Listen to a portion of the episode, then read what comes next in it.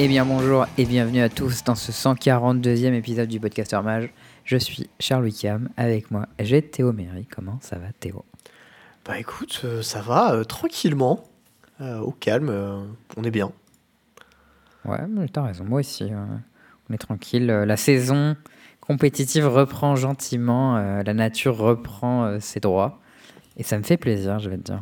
Rejouer à Magic, tout ça, ça m'est bien, j'avoue, j'avoue. Mm. J'ai entendu dire que euh, ça allait se déplacer euh, dans un petit pays euh, de l'Est de l'Europe bientôt pour aller préparer un autre déplacement dans un autre pays de l'Est de l'Europe. Ouais, ça va être Pologne into euh, Bulgarie, c'est ça? Je suis pas sûr. Ouais, je crois, Varso pour moi c'est... Attends, Po- Varso, c'est Pologne, ça c'est sûr. Je suis Ouais, déjà allé, mais Sofia, je suis pas sûr que ce soit Bulgarie ou j'aurais dit Bulgarie aussi, mais... euh, Bon, bah, si, euh, si je suis nul en, en géographie, mettez-moi des points frigo, bien sûr. D'ailleurs, Euh, comme d'hab. Attends, petit Ouais. message pour euh, tous les Français qui se seraient qualifiés pour Sofia et qui aimeraient euh, tester euh, sérieusement avec d'autres joueurs français. Eh ben, on, on monte un espèce de gros, de gros Discord avec tout le monde sur le Discord du podcast pour l'instant, juste pour centraliser un peu tout ça. Donc, si jamais vous voulez vous joindre à ça, eh ben, venez sur le Discord du podcaster Mage. Il est en description des épisodes, machin, vous le trouvez facilement. Et ensuite, euh, mettez dans un salon, euh, je sais pas, suggestion épisode, on s'en fout, dites euh, Atmodo, please, je suis qualifié, nom, prénom, et ajoutez-moi. Voilà. Bisous. Après, c'est. C'est possible qu'à un moment on fasse un podcast sur un podcast, un, un bootcamp sur Sofia ou avant le tournoi, etc. Et à ce moment-là, bon bah, on choisira avec qui on est parce que si tu dois vivre une semaine avec des gens euh, et tester avec des gens, bon, t'as as envie de les choisir un peu, mais en tout T'as cas, en envie que ce soit des potes. les- C'est ça. Tant qu'on fait euh, du test plutôt en ligne, etc. Et qu'on est sur le début du format, il n'y a pas de raison qu'on partage pas nos infos. Et c'est toujours bon d'avoir les, les insights des autres. Voilà. Donc ça, c'était le petit message d'introduction. Euh, bon, bah, comme d'habitude, on rappelle euh, les plateformes. Donc, vous pouvez nous écouter sur Podbean, Spotify, iTunes, Deezer et Podcast Addict. Tout à Le fait. Discord, on vient d'en parler, c'est bon. Et bah, du coup, cette semaine, cette semaine, épisode plus léger que la semaine d'avant, quand même, parce que euh, bah, il était un peu chargé la semaine d'avant. C'est vrai. Euh, cette semaine, on va parler un petit peu euh, du Arena Championship qui a eu lieu, mais vraiment un petit peu parce qu'aucun de nous deux l'ont suivi.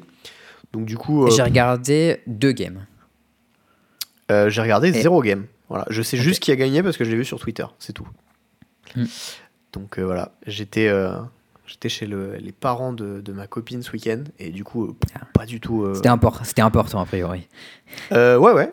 On a joué à Magic avec son daron, donc c'était assez drôle. Sérieux? Ouais. Énorme. Et euh, du coup, petit GP Amsterdam, d'ailleurs, où le gagnant du Championship Arena et, va y aller, parce qu'il s'est dit maintenant que j'ai gagné plein de thunes, je m'en bats les couilles, je vais faire les tournois. C'est à peu près ce qu'il a mis sur Twitter. Et ensuite, il, et ensuite, il a incendié LMS parce qu'il n'arrivait pas à s'inscrire et qu'il n'avait pas les infos qu'il voulait. C'était très drôle. Yes. Euh, petit, euh, petit drama euh, Made in Brésil. Euh, mais je pense Mm. qu'on va se. Enfin, moi j'ai bon espoir qu'on se bouffe exactement le même pour Sofia. hein.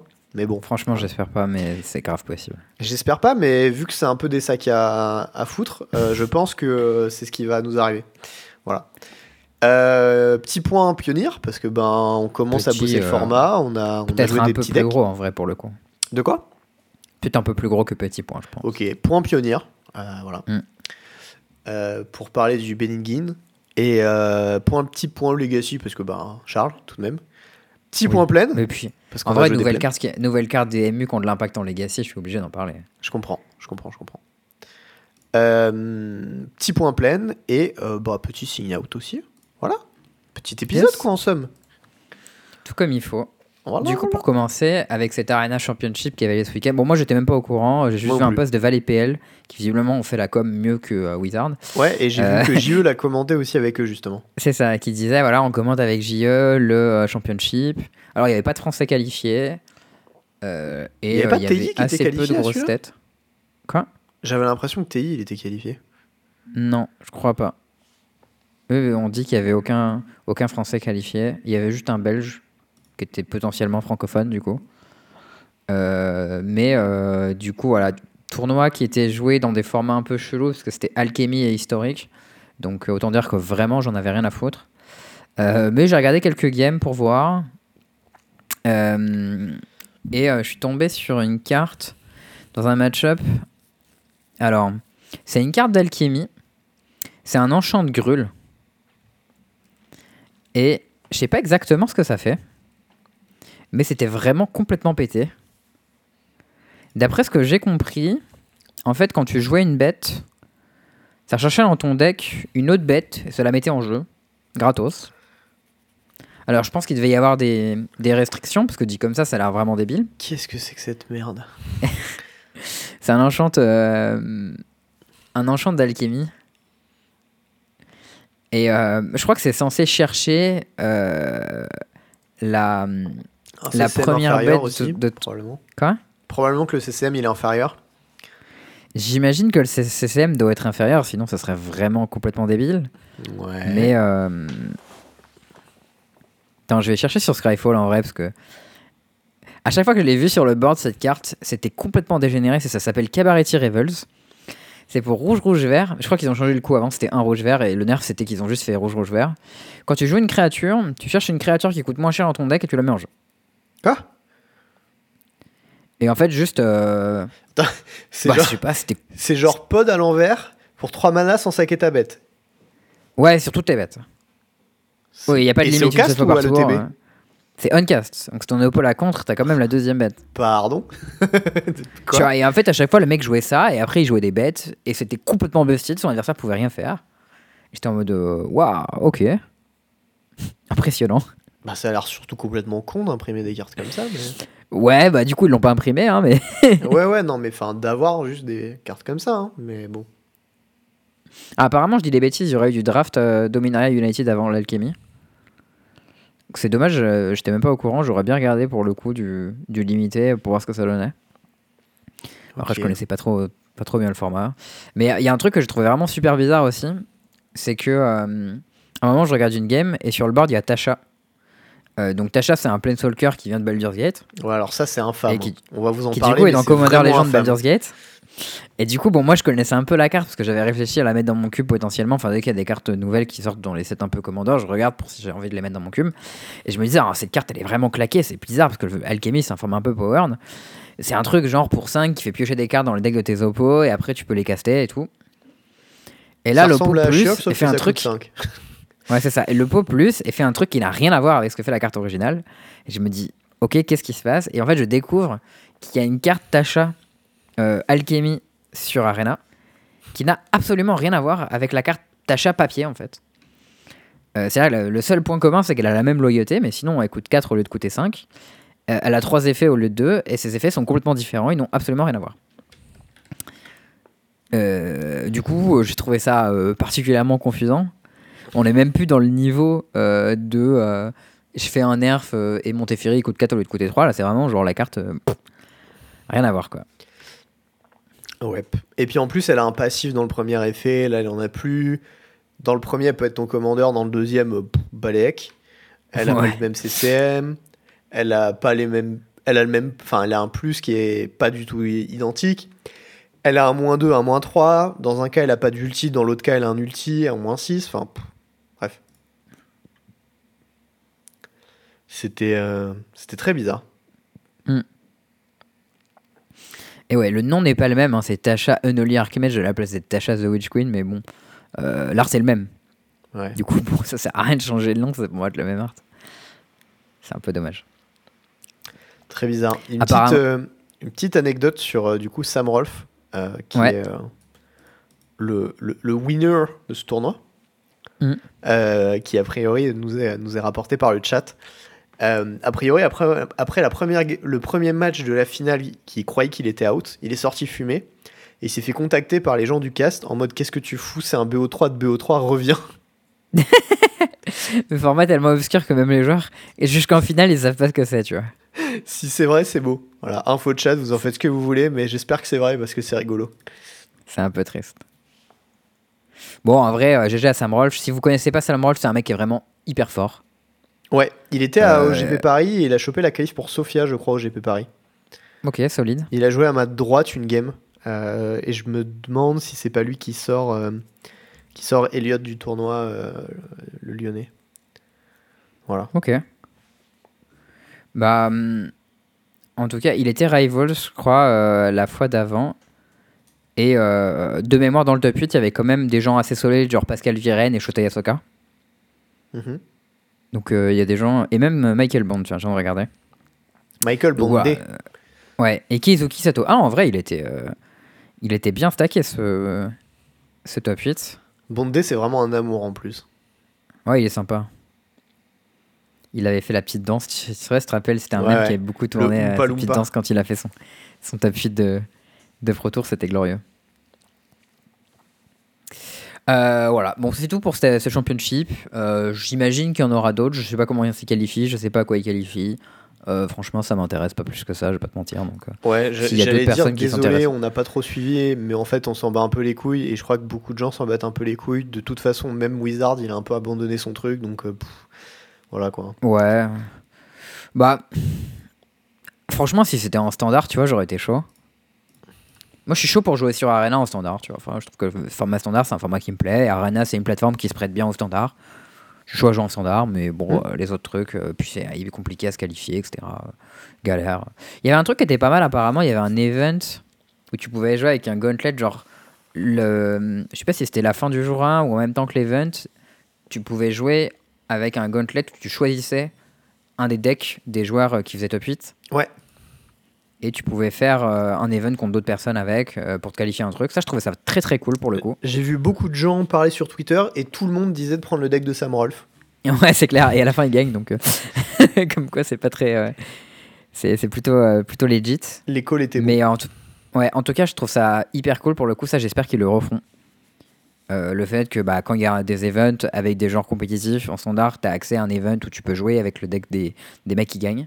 Je pense que c'est une hyper bonne idée et euh, j'espère vraiment que s'ils font des Pro Tours en papier en standard, on aura des events euh, gauntlet avec les decks standards euh, des joueurs qui, qui jouent. Ça, vraiment, je trouve ça très très bien. Ouais, je suis d'accord. Euh, sinon, du coup, transition papier. Euh, ce week-end, il y a un LMS à Amsterdam. Euh, le format, c'est moderne, je crois. Ouais, Euh, c'est moderne, bon, je confirme. ouais. Alors, j'imagine qu'il y aura très peu de gens à cet event, puisque Amsterdam, c'est très cher. Et quand on est prévenu euh, deux semaines ou trois semaines avant, euh, Oui. bah, c'est très cher. C'est-à-dire que moi, j'avais envisagé d'y aller, mais ça impliquait d'y aller forcément en voiture, parce qu'en train, c'était trop cher. Et même une fois qu'on était sur place, on payait giga cher pour l'hébergement, etc. Enfin, Ben, J'avais déjà que- fait un GP Amsterdam à l'époque, mais c'était déjà pas donné. Et pourtant, c'était pris à l'avance. Et là, vraiment, c'est chaud. Dis-toi que genre euh, on voulait partir en octobre, du coup on s'y est pris fin mi-août, fin août avec ma copine pour, pour là-bas. Et on s'est dit, Mm. on Amsterdam ce serait sympa. On a regardé les prix et juste les logements c'était, euh, je sais pas, 150 balles la nuit, un truc comme ça à deux quoi. Ouais. Minimum. Et on était en mode, Ah, pour- oh ça fait chier quand même. Pour comparer, on a regardé les logements avec Louis pour euh, Varsovie. Euh, Varsovie, c'est C'est 20 trois fois balles le par nuit par personne. Ouais voilà, au moins. 20 balles par nuit par personne. Donc, c'est à peu près les mêmes prix que pour Châteauroux. Euh, dans des Airbnb euh, bien de ouf où tout le monde a un- chacun a un lit, hein, tu, euh, dans un truc de euh, 80 mètres carrés. Tu vois. Enfin, Bah on a regardé la même chose pour Quimper et c'est les mêmes prix. Voilà. ouais, voilà. Du coup, vous n'êtes pas allé à Amsterdam, quoi. Euh, petite polémique qui est passée. Je vais peut-être te laisser parler de ça parce que c'était sujet phare, ça. Ouais. Bon alors déjà c'est pas la première, hein. c'est-à-dire que c'est la troisième de Ouais. suite. On a déjà eu Euh, ce qui s'est euh, passé, c'est que la première, c'était la DreamHack, qui organise Mm. euh, les tournois aux États-Unis. Donc le système euh, de GP, puis RCQ, enfin puis RPTQ, puis Pro Tour, il était assez clair et il disait tu euh, payes ta place au GP et euh, si jamais tu arrives à te qualifier en faisant top 32, tu as ta place au tournoi suivant. C'était Mm. dit implicitement et explicitement que cette place était gratuite. Elle et en fait, quoi. ce qui s'est passé, c'est qu'elle n'était pas gratuite. Donc, Ouais. La DreamHack demandait 85 dollars, je crois, aux participants. Dreamac, euh, Dreamac, il demandait que pour les gens qui s'étaient qualifiés online, en supposant que les gens qui avaient payé en papier avaient du coup payé euh, via le truc que le shop avait pris, C'est vrai, avaient payé la place comme ça. tu as raison. Donc, soit les gens avaient payé leur PAF au GP, soit les gens avaient payé via le shop qui avait payé lui pour organiser son tournoi. Et du coup, la DreamHack, c'était relativement legit parce que bon, les tournois en ligne, ils touchaient pas un rond dessus a priori. Hmm. Et euh, bon, En vrai, ils auraient dû les faire payer à Wizard, mais bon. Ouais, mais bon, ça, c'était pas dans le contrat, à mon avis, et du coup, Wizard leur a dit euh, ferme ta gueule, voilà. Parce que c'est un peu des radins en ce moment. Euh, donc, c'était relou parce que les gens qui s'étaient qualifiés en ligne n'étaient pas au courant au moment de se qualifier. Et Mm. donc, c'est pas fair play, mais c'était pas complètement abusé. Maintenant, ensuite, il y a eu le Canada qui a fait la même chose. Sauf que là, Canada, je sais plus ce qui s'était passé exactement, mais ils étaient pas contents, les gens. non, parce que justement là, c'était pour tout le monde qui s'était qualifié au RCQ, où ils ont demandé de payer la place. Je me souviens plus du prix, c'est des dollars canadiens, de toute façon je connais pas les taux de change, bon, on s'en fout. Oui, c'est vrai. Enfin bon, il y avait Euh, de l'argent à payer, quoi. C'était un montant conséquent, hein, c'était euh, entre 60 et 100 balles, tu vois, en, en Europe. Bah, c'était au moins 50 balles en tout cas, parce que si ça avait été 20 balles, ça aurait pas été un problème, je pense. Non, je crois que c'est. Enfin, j'avais un 80 de mémoire, tu vois, mais je sais pas ce que ça vaut en, en transit et tout, donc euh, je, je Hmm. m'avance pas dessus. Euh, et en fait, ensuite, euh, nous pour Sofia, on n'a toujours pas d'informations. on a de plus en plus peur. Bah, nous, ils nous font gagner une inscription gratos à un, un LCQ et ils ont dit que normalement, Sofia, on devait pas payer.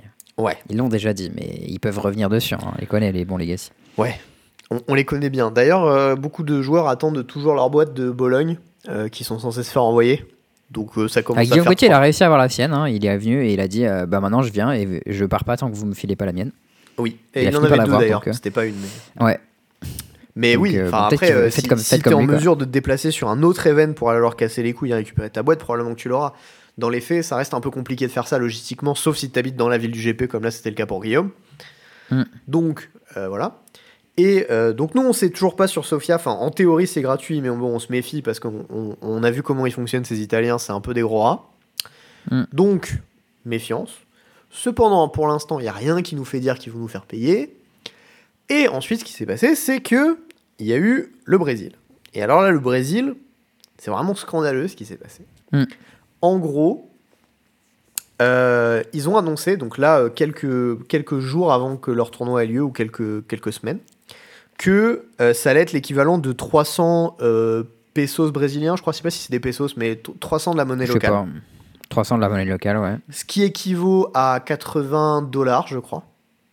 Ce qui équivaut à un tiers du SMIC local. Ouais, en gros, pour nous, ça serait 253 euros. Euh, non, un tiers. J'ai fait le calcul. J'ai fait le calcul. euh. Mais c'est 1100. Non, c'est SMIC. 20%. C'est 20% du SMIC local. euh, Ah, c'est sûr, un tiers 20%, c'est pas un tiers C'est- Ok. Moi, j'ai lu, cinquième. j'ai lu 20% du SMIC local. Euh, et du coup, mon calcul donnait euh, 253 euros. Bref, beaucoup trop cher. Ouais, c'est insane. Donc du coup, euh, donc du coup, les gens gueulent. Et en plus de ça, il y a euh, une, un mec qui est quand même euh, une, une figure locale du Magic brésilien, qui est euh, un peu le GOAT local, qui est Willy Edel, qui en fait avait organisé avant ça un circuit qui s'appelait Latam, je crois. Lat- Latnam Ouais. ou Latam, je me souviens plus exactement. Latin America, ouais, c'est Ouais. la table. et euh, qui était une dinguerie. Genre vraiment c'était insane, tous les gens étaient euh, dithyrambiques sur le fait que c'était trop bien, que les pafs étaient pas excessives, que l'ambiance était ultime, que les lots étaient vraiment bien, que les gens pouvaient gagner de l'argent, pouvaient grinder le circuit comme ils auraient pu grinder les SCG à l'époque ou quoi. Et après, euh, après le truc de la TAM, il y a ça qui est proposé. Et genre, j'ai rarement vu autant de gens s'énerver aussi violemment en portugais et brésilien euh, sur du Twitter parce que en plus on les voit enfin des, des portugais ou des brésiliens quand tu suis le Twitter américain le Twitter français le Twitter des pros et tout tu le vois pas trop passer mais Mm. alors là dans mon thread j'en ai vu passer des, trucs avec la Google Trad où je regardais et les gens étaient vénères et je peux Ouais, mais surtout qu'en fait, moi, j'ai lu, pour avoir lu beaucoup d'articles de Pivi qui racontent son grind euh, dans euh, les tournois, etc. le fait que c'était une En fait, galère parce que les billets d'avion coûtaient si cher Ouais, ouais, Oui. il explique au début, il y a plein de tournois, il y a des gens qui se qualifient au Pro Tour juste s'ils ne vont pas, en fait. Il dit, bah voilà, nous, si tu nous payes pas le billet d'avion, on peut pas y aller, c'est juste trop cher, en fait. Mm. Et euh, genre, c'est insane de dire, putain, t'as un circuit compétitif et les joueurs, ils peuvent pas jouer. Ouais. enfin, bref. Ouais, ouais, bah, enfin, en fait, le, ce qu'il faut voir, c'est que le, le Brésil, c'était un. Enfin, je, je connais pas la situation exacte, mais il y a pas très longtemps, c'était encore un pays du tiers-monde, euh, qui a une croissance très rapide, un peu équivalent à la Chine, etc. Là, en ce moment, il y a Bolsonaro, donc c'est un peu le ghetto. et, euh, et genre, la, la monnaie locale et le, le niveau de vie moyen est bas, surtout quand tu compares aux trucs occidentaux, genre États-Unis, Europe. Et du coup, ben, en fait, si tu les mets au même niveau que ce que demandent euh, des, des, des Ricains ou des Européens, bah, les mecs, c'est le bout du monde pour eux, et c'est exactement ce qu'ils ont décidé de faire avec le circuit. Et du coup, ils sont Mm. en train de, de se tirer une énorme balle dans le pied. Je sais pas ce que ça va donner. Euh, J'espère vraiment que Wizard va faire quelque chose parce que autant ça fait un moment qu'on gueule sur ce que fait Legacy, autant là c'est vraiment une aberration euh, infâme. Ouais, quoi. je suis d'accord. Et en parlant de la communauté brésilienne, ça me rappelle, euh, je crois que c'était Kremlin qui parlait de ça. Il disait qu'il y avait une, une communauté de joueurs de Duel Commander au Brésil. Ouais, et ils disaient, eux, ils n'ont pas, du tout les, ils ont pas du tout les mêmes decks parce que, ben, en fait, un bilan là-bas, c'est ultra cher, genre vraiment une euh, giga blinde, tu vois. Ouais. Et du coup, ils n'ont pas du tout les mêmes decks parce que, bah, il y a des decks qui sont tellement chers que personne les a. Ah ouais. Et euh, ça change complètement la méta. Et c'était assez intéressant. Je trouvais comme, comme réflexion. Et bon, C'est vrai que c'est drôle. bah, je, je leur souhaite de pouvoir jouer à Magic, quoi. Ça, c'est vraiment triste. Faites des proxys, les gars, hein, tranquille. Ouais, franchement, euh, tu as le commandeur, euh, tranquille. hein. prenez pas trop la tête, c'est pas grave. hein. Mm. Euh, donc voilà, euh, gros, gros truc euh, dégueulasse qui se passe au Brésil. J'espère que, euh, j'espère que ça, ça se passera mieux pour eux. Mm. Là, c'est pas dingue. Clairement. On parle d'un truc un peu plus cool, peut-être. On peut parler de pionnière. Le pionnier. Ouais, je sais pas si on peut parler de cool. Tes p- premiers retours sur le format, toi, t'en penses? Genre, euh, qu'est-ce que. Est-ce que t'aimes bien ce format? Est-ce que tu l'aimes pas trop? Qu'est-ce que t'en penses? Mm, Moi, j'ai plutôt un avis positif sur le pionnier overall. C'est un format que je trouve assez sympa. Ça me rappelle un peu le moderne, un peu euh, le power, mais ça me rappelle un peu le moderne. Du coup, j'aime plutôt bien. Euh, ça donne un peu un côté où il y a vraiment des decks qui sont au-dessus, genre mono green et red black. Euh, quand tu regardes un peu les, les, euh, les, Les jeux, les, les taux de participation et ce genre de trucs. Et en fait, euh, je crois que c'est un peu un syndrome MTGO et qu'en fait, dans la réalité, en termes de win rate, c'est beaucoup, beaucoup plus proche que ça en a l'air. C'est possible. ouais. Parce que typiquement, tu vois, moi, moi, ce je- ce qu'on a commencé à faire, du coup, sur Nantes, on est trois à être qualifiés et puis il y a d'autres Nantais qui se sont chauffés, genre euh, Baptiste et tout, qui nous ont dit bah, si vous avez un partenaire de test et tout, dites-nous et on teste avec vous. Donc, trop cool. Cool. Et, euh, et en fait, euh, là j'ai testé du coup mono blanc. J'ai monté ta liste aussi de, de Lotus, mais je l'ai juste imprimé, je l'ai pas, je l'ai pas slivé. Mm. Et, euh, et en vrai, ben, je m'attendais un peu à me faire péter la gueule. Je m'attendais contre Red Black, je m'attendais un peu à avoir un deck qui, qui battait de l'aile, qui était pas dingue, machin. Et en fait, bah, c'était vraiment bien. Mm. Et je me suis fait la réflexion du deck contre lequel je jouais, c'était 4 enfin, quatre couleurs splash noir transmogrify. Enfin, le transmogrify d'Enchant, là, je sais plus comment il s'appelle. Euh, énigmatique incarnation. lui-même. Et euh, et il y avait des séquences qui étaient tellement écrasantes, du genre, euh, il y a eu tour 3 les Line of Binding, dans T4 Fire, l'enchant à 4, du coup, euh, l'incarnation là. Incarnation. Il sac le Binding, il me rend, il me rend pas parce que c'était un token qui m'a pris. Et derrière, il va chercher euh, Titan of Industry. Et je suis en mode, ouais, bah j'ai perdu. voilà, tour 4, je me suis fait combo, c'est Ouais, fini. genre les trucs un peu durs à battre, ouais. Et, euh, et du coup, je me dis, putain, ça a l'air complètement infâme, je vais complètement me faire défoncer. Et en fait, on fait plus de games. Je sors des Talia tour 2 sur le play. Je sors euh, Talia à 3 aussi de side que j'avais rentré, qui faisait que tout- Hmm. toute sa mana base était tape. C'est full, full ta plante, ouais. Et, euh, et en fait, j'ai commencé à lui rouler dessus. Et en fait, j'ai perdu la une, j'ai gagné 5 matchs derrière, j'étais trop bien. Ouais, ok. Et je me dis, ok, bah en fait, mono blanc, c'est pas si mal. Bon, bah on va lui faire passer un des crash tests. Moi, on m'a dit, euh, mono blanc contre mono green, tu le défonces parce qu'en gros, tu peux rendre toutes tes bêtes imbloquables et juste le one shot Ouais. et ça se passe bien. T'as une, carte une pour un blanc qui dit tout ton board s'en bat les couilles de ce qu'il y a en face du board. Voilà. Et comme t'as 20 points, le mec est mort. C'est ça. Euh, donc du coup, on m'a dit c'est plutôt plutôt favorable. Je fais ok, cool. Euh, et derrière, je me suis dit bon bah on va tester contre Red Black parce que ça a l'air infâme pour Mono White. Tu vois. Du ouais, coup, je sur teste papier, contre- t'as un deck aggro créature, en face il y a un deck midrange avec des removals. Bon, tu te dis, bon, ça a l'air chaud quoi. Ouais. Et, euh, et du coup, je me dis bon bah on va voir. Je teste contre Lucas du coup qui s'est qualifié euh, à Paris euh, en faisant le même score que moi, je crois d'ailleurs. Euh, non, il a pas eu de draw lui. Il a, eu- il a fait 11-4 ou 10-5, je sais plus. Bon bref, il s'est qualifié quoi. Et, euh, et du coup, on joue, et en fait, c'est hyper serré. Genre, toutes les games sont se jouent à, à rien du tout, et on fait 3-3 au final. Je sais Mm. plus qui gagne les pré-side et les post-side, mais bon, c'est overall très close. Bon, en général, c'est plutôt Mono White qui gagne les pré-side et Black Red qui gagne les post-side. Ben, moi, je jouais une liste avec 4 enchant à 3 post-side, tu sais, qui, qui faisaient les tokens. Ouais. Et du coup, mon post-side était meilleur que mon pré-side. Mais euh, Ouais. euh, ouais, moi je me suis pris euh, que et tout. Ouais, que ça fait mal. hein. Euh, moi, je me suis pris Extinction Event.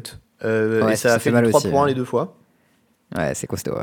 Mais en fait, c'est parce Oui, que et- je savais pas que c'était dans le format. Du coup, euh, tu sais, c'est les erreurs un peu Ah. quand tu connais pas le format et que tu le découvres. Ouais, ouais, bah, on va peut-être commencer du coup à parler un peu du format et des decks un par un. Comme Ouais. on, T'as raison. Bon, on- bah, bref, euh, j'ai Bah, en fait, testé je posé la question qu'est-ce que tu penses du format et t'es parti genre ouf ouf ouf. J'ai testé Mono White en me disant que ça allait être de la pisse. Et en fait, je me dis que c'est pas si mal. Et j'ai l'impression qu'il y a beaucoup de decks qui sont vraiment pas si mal que ça. Et Ouais. du coup, j'ai un peu envie de tout tester pour voir déjà. Voilà. Je suis un peu d'accord avec toi. Moi, je suis un peu mitigé sur ce format. Au début, je le trouvais très excitant parce qu'il y avait beaucoup de cartes euh, iconiques qui me plaisent bien qu'il y a dedans. Genre euh, Saisie, Pouche, Collective Company. J'aime bien Fable, euh, j'aime bien ce genre de cartes, tu vois. J'ai joué un peu, je me dis, oulala, il y a un peu ce côté, les decks interagissent pas trop, genre ça boubouille dans son coin et ça, ça, ça bourrine, surtout quand il y avait Winota. Ouais. Et au cas. final, là, je suis, là, je le trouve pas si mal ce format pour le moment. On va voir ce que ça donne. J'aime bien le fait qu'il y ait beaucoup de decks pertinents. Euh, Enfin, c'est agréable de jouer contre des decks différents, euh, mais en même temps, quand tu testes, c'est chaud parce que t'as beaucoup de trucs à prendre en main et puis tu sais pas quel deck tu vas jouer, quoi. Donc, euh, on va voir ce que ça donne. Du coup, bon, on va commencer par le tier 1, le haut du format. Euh, c'est Rakdos Midrange et Monogreen.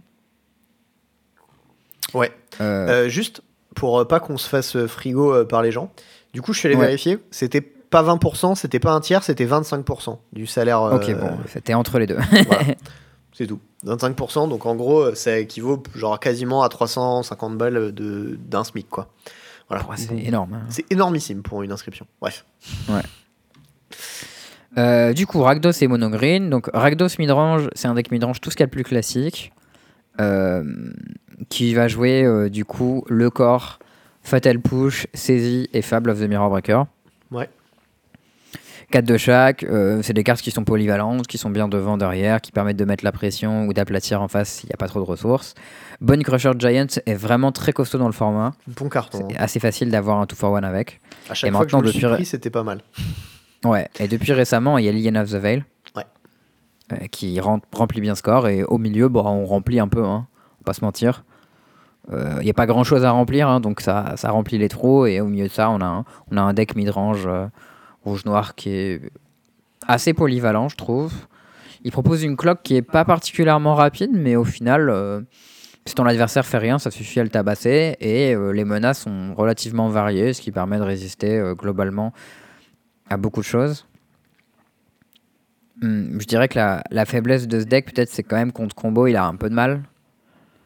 Euh, Bon, Il y a quand même bah, Lily et Saisie et une stratégie qui peut être un peu agressive, donc c'est pas non plus dégueulasse a priori. Mais... Ouais, t'as un plan, mais c'est pas non plus tip top quoi. Il va être en général ce deck plutôt fort dans les match-up créatureux. Bah, en Et, fait, euh, c'est le problème d'un deck avec des removals. C'est-à-dire que si, si tu chopes ta curve à base de saisie T1 dans T2, 3-2, T, T3, 3-3 ou T3 Liliana, ça va être très fort contre combo. Maintenant, Mm. euh, cette sortie-là, ben, tu peux juste tomber sur la sortie où tu as double push et 3 drops. Et là, tu vas te faire défoncer par, euh, par c'est dégueulasse, ouais. Donc c'est un Ouais, peu inégal, quoi. Il a une petite faiblesse ce deck aussi, c'est qu'il a un seul vrai bon de drop, c'est le Tice Harvester. Ouais. Et sinon, bah, il en a pas vraiment d'autres. Genre, je crois que ça, c'est un peu naze. euh, Oui. Underdog, c'est c'est pas ouf, quoi. Et sinon, t'as des removals et des interactions, mais tu peux pas toujours proposer un plan proactif euh, propre, tu vois. Mhm. Pas vraiment curvé, donc euh, des fois, le deck est un peu lent.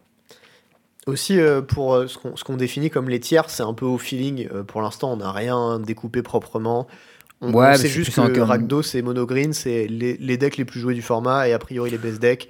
Donc, voilà, C'est en termes de présence, ouais, surtout. Après, on peut pas. Enfin, moi, tant que j'ai pas joué avec un deck, je peux pas te dire s'il est mieux que l'autre. C'est ça. Juste dans le cas présent, Rakdos et Monogreen, c'est les decks les plus joués, donc ils sont dans le terrain.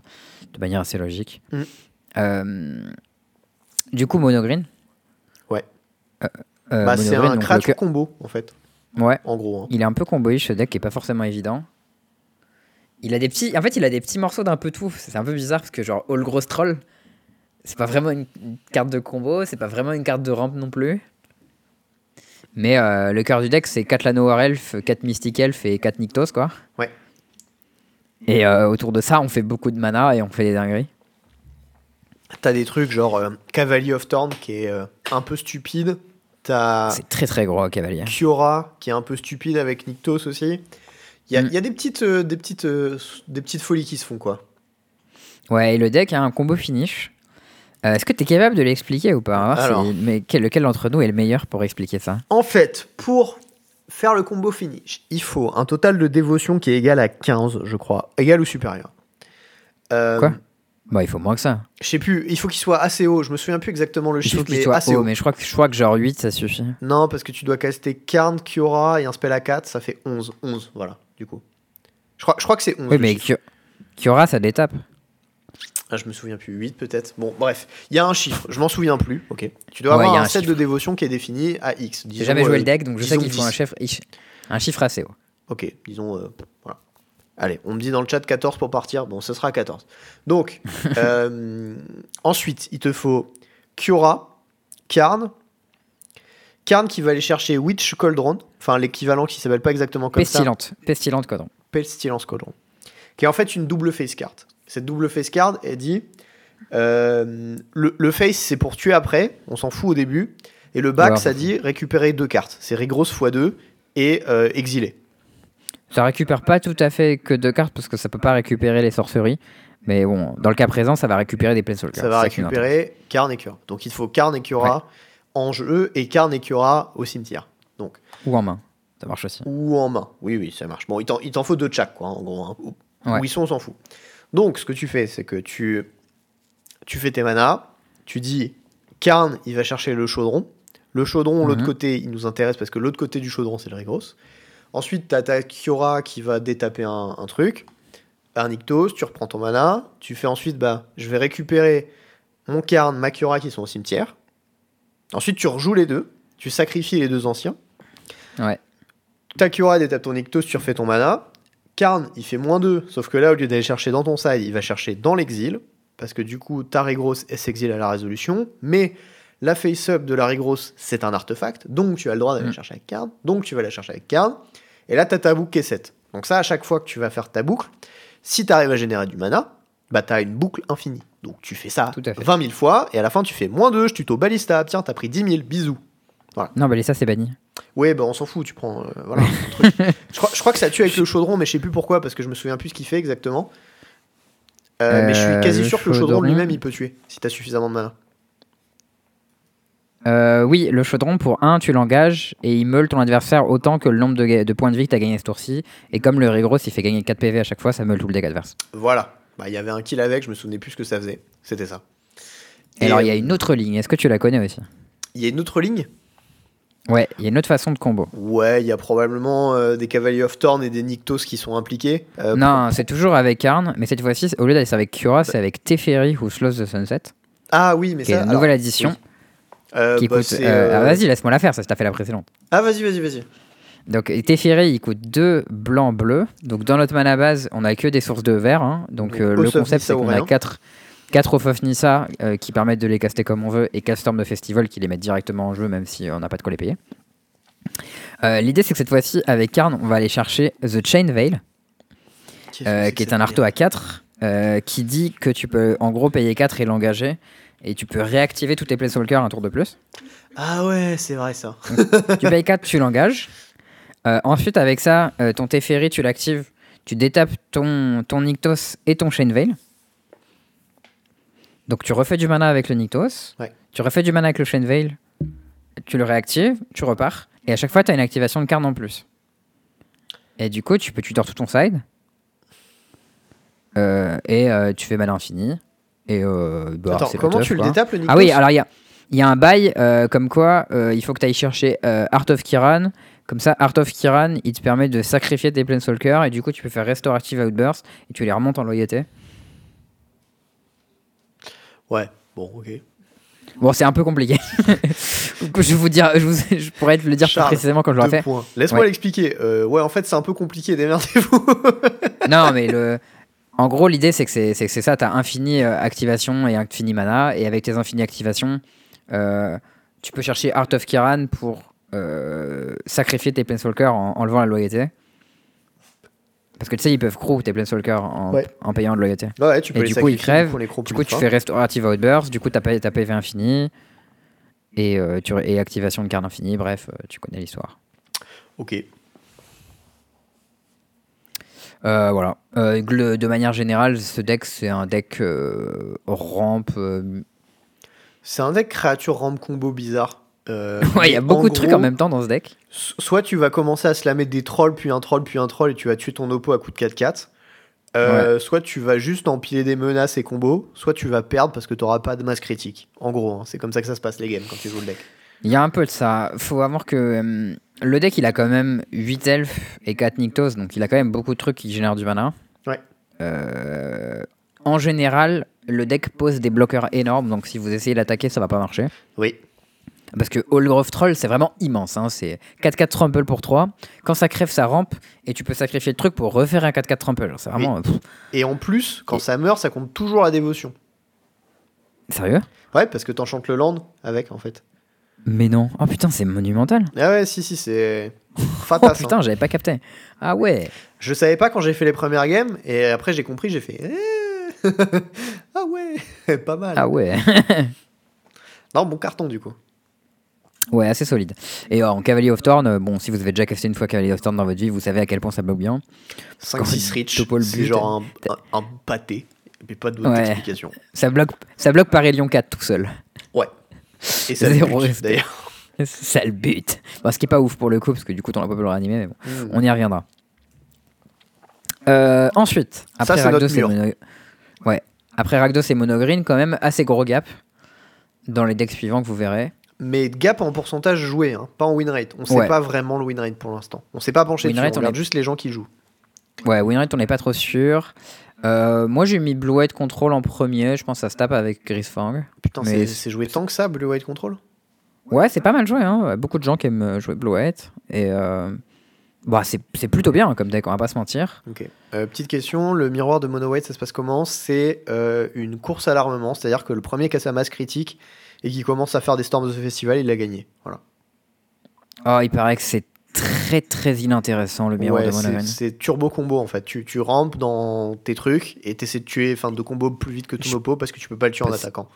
Il y a très peu de phases d'attaque à mon avis, puisque bah, tu peux pas attaquer une 5-6 dans une 5-6. Les, les seules qui peuvent être importantes, c'est quand ton oppo il fait une Kiora et que toi t'as fait un troll à la place, et tu commences à essayer de beat down la Kiora, mais si ton oppo il part Ouais. trop vite, t'as perdu. Donc, enfin, c'est Bah, si ton pas oppo a pioché euh, Nikto, c'est pas toi, et si t'es dans la merde. Ouais, ouais, il y a, y a- y a beaucoup de. Enfin, c'est c'est pas hyper fun. C'est un peu une guerre, une guerre d'autistes et ils se tapent avec des, des bombes nucléaires, quoi. Pro- Tu sais, c'est euh, civilisation, tu fais une game et les deux ils partent science et ils essaient de se foutre des bombes nucléaires dans la gueule. Voilà. Et ben, c'est un peu la même chose. Un À part que je pense que ça met moins longtemps. hein. À partir du tour 4, tour 5, il commence à y avoir des boards C'est monumentaux. moins long qu'une game de civilisation. Ce serait quoi l'équivalent Ah. de StarCraft? Ça, ce serait le premier qui fait euh, Broodlord Non? Je sais pas. Euh, et en l'équivalent en StarCraft, c'est euh, No Rush 10. C'est- on n'a pas le droit de s'attaquer pendant 10 minutes. Je je connaissais ça dans. Et du coup, au bout de 10 minutes, les gens ont des armées monumentales avec des putains de battle cruisers, des machins, des trucs. Et là, ça- T'as les ça max de pop et. pouf C'est ça. Euh, du coup, je voulais dire Blue White Control. Oui. Euh, Blue White Control, qui en fait est un deck control qui est carry très fortement par euh, Wandering Emperor et Teferi of Dominaria. Parce que c'est Pas se craqué. mentir. Ouais. euh, la présence de Supreme Verdicts comme euh, sweeper n'est pas désagréable. Euh, et bon, c'est un deck qui est assez consistant hein, quand même, parce que bon, c'est un deck contrôle qui est bien foutu. Et là, le, vrai défaut du deck, c'est que bah, les contres dans le format, ils sont cailloux de ouf, quoi. Et les removals, les spot removals sont pas dingues aussi. Ouais, t'as Portable Hall, c'est vraiment pas mal. Ouais, mais c'est le seul Sinon, t'as les trucs. bien. Et c'est un Ouais, t'as les trucs genre, euh, ouais, March over, Overworld Delight ou. euh, Marche, Euh, c'est le bien, mais le qui- problème, c'est que c'est cher, souvent, pour, Ouais. par rapport à ce que tu cherches à gérer. Et euh, je l'ai un peu joué, en fait, sur MTGO à un moment. Tu sais, quand j'avais le token, j'avais fait un peu de pionnier. Et j'avais Ouais. un peu joué euh, U-White. Le deck était pas mal, mais il, il y avait vraiment la sensation d'avoir des trous beaucoup plus qu'en moderne, tu vois. Tu sais, ce Ouais, moment où tu joues tes games et t'as vraiment l'impression d'avoir des gros angles morts et des moments où tu peux te faire défoncer. Et, Mm. euh, et du coup, j'ai trouvé ça assez dur à jouer. Euh, je l'avais joué au GP euh, Bruxelles, mais il y a genre 3 ans. Et c'était vraiment mieux placé à cette époque-là que maintenant. Enfin, moi, la sensation que j'ai eue. maint- Après, c'était il y a quelques mois quand même que j'ai fait les games sur MTGO, donc je lui redonnerai un tour. Mais j'ai l'impression que c'est dur à build, que les games que tu joues sont difficiles, et que du coup, overall, c'est quand même un peu plus dur que dans d'autres formats, et du coup, je pense un peu moins bien par effet de bord. Ouais, je pense que d'ici quelques années, on aura un reprint plus ou moins fonctionnel de Manalik en standard.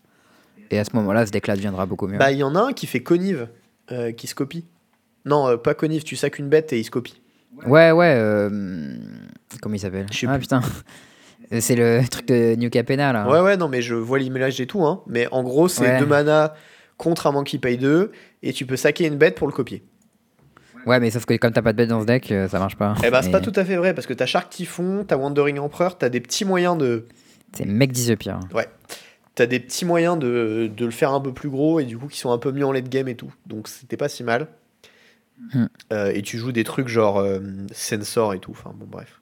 Ouais, ça sort ses cailloux quand même. hein. C'est pas, c'est pas dingue, Sensor. C'est pas, c'est pas la folie. Hmm. Oh, loose focus en vrai, ça me choquerait pas. Tu penses qu'on pourrait éditer dans un st- st- standard loose focus? Je croyais que t'allais dire pourquoi on le joue pas. J'étais en mode bah c'est Modern Horizon. Non, mais c'est pas légal, mais. Non, mais genre, on pourrait avoir loose focus dans un set standard, non? Hmm. Ouais, probablement. Trop fort. Et dans, cette, dans ce deck-là, ça serait, ça serait très fort, je pense. Ah, aussi euh, une carte que j'ai trouvé complètement craquée dans White à chaque fois que je l'ai vu jouer contre moi ou de mon côté, c'est euh, Farewell. J'en étais sûr. C'est débile, Farewell, cette carte. C'est l'inverse du fun. Mais ça coûte 6 par contre, donc c'est vraiment Ouais, très cher. cher. Mais c'est ultime comme carte. Et c'est le one-off que je voudrais toujours dans mon deck White, je crois. Ouais, si t'as un Planeswalker sur table, tu fais pour 6 mana Farewell, y a plus rien. Je garde que les Planeswalkers. À toi. Ah Mais en fait, le fait que tu choisisses ce que tu gardes, c'est vraiment trop fort. quoi. Ouais, ouais. Très très fort. Et puis c'est Ouais, bien parce que ça exile les cimetières. Enfin voilà, il y a beaucoup de. Ouais, ouais, genre, et puis en fait, le truc qui est trop fort avec cette carte, que je trouve hyper frustrant, c'est que ça nique tous les angles d'attaque habituels sur le fait comment tu tournes autour d'une vrasse, tu vois. Ouais. Si tu tournes autour d'une vrasse en mettant des bêtes récursives du graveyard ou en mettant des permanents proactifs qui sont pas des créatures, pour comme ça ça, vire tout. Ouais, et c'est vraiment euh, frustrant et, et puissant. Euh, du coup, deck suivant, Grisfang Abzan. Euh, Il Ouais. y a plusieurs versions de Grisfang, notamment une de Mardu avec un mec qui gagne beaucoup avec. Ouais. Mais euh, l'impression qu'on avait. Aucune data que- dessus, donc il y a que lui qui gagne avec, visiblement. Ouais, voilà. On avait l'impression que quand même, la version Abzan, elle avait l'air assez stable. Il y a Thomas qui a fait une petite ligue, Thomas Méchin euh, qui a fait une petite ligue et qui nous a dit bah moi j'ai trop fait avec et je l'ai joué l'autre soir et c'était vraiment pas mal. Donc voilà. Ça a l'air costaud, hein. ça a une gueule d'un deck euh, combo vraiment consistant qui assemble facilement son plan de jeu. Ouais. Et, euh, Ça a pas l'air mal. ouais, et du coup, ouais, franchement, ça a pas l'air mal. Moi, c'est le prochain deck que je vais tester lui pour voir ce que ça donne. Euh, du coup, la combo c'est assez simple. hein. C'est la carte Grisfang, donc Grisfang au Kibabus, 3 mana, 4-3. Au début du combat, il réanime un véhicule de votre cimetière, euh, il lui donne célérité et ça le renvoie en la main à la fin du tour. Mhm. Et euh, l'idée c'est de réanimer un Parélion 2 ou un chariot, mais plutôt un Parélion 2. Et euh, Parélion 2, euh, il attaque en 5-5 vol, first strike, vigilance, plus 2 poteaux 4-4 vol. Donc il attaque tout seul pour 13. Ouais. Euh, et il laisse 8 de body sur table. Vol, vigilance, les body. hein. Ouais, vol vigilance, il rigole pas trop. Parce que donc, voilà, euh, c'est des Serra Angel quoi. c'est ça. Donc voilà, l'idée c'est que vous le cherchez avec euh, des trucs qui meulent, genre Grizzly Salvage, Satyr Wayfinder, des trucs comme ça. Euh, une fois que vous avez euh, votre euh, Parélion au cimetière, soit vous avez Grisfang de la main, soit vous avez un truc pour le réanimer. Donc Can't Stay Away dans le cas présent, qui est un espèce de unnerf pour deux. Euh, et, euh, et après c'est la teuf quoi. Et le, le Unnerf, il a flashback aussi en question. Ouais. Du coup, si tu le touches tout seul dans son graveyard, et en gros, si tu touches tout dans le graveyard, tu peux tout sinable tout seul, quoi. C'est assez cool. Et mais après, c'est des trucs genre Grizzly Salvage, donc de toute façon, tu peux quand même prendre tes bêtes si t'as envie de prendre tes bêtes. Enfin, Ouais, et même Satyr Wayfinder, C'est ça, ça. prend ton lent Du et coup, tout. Et Raffin's. Informant, euh, t'as un body derrière. Enfin, c'est un truc que j'aime bien avec le deck, c'est que, bon, ok, son plan principal, c'est de foutre un truc au graveyard et de bourrer avec. Mais vraiment, si ton adversaire il a full graveyard, bah, tu peux juste sortir tes Paralions et jouer une game de Magic avec ton deck midrange, quoi. et Hmm. C'est pas si mauvais. hein. Non, non, c'est pas si mal, on est d'accord. Hmm. Ça m'a l'air d'être assez stable pour un deck qui a une stratégie un peu, un peu qui tourne autour de 4 cartes en fois, enfin 2 cartes en x4 dans ton deck, tu vois.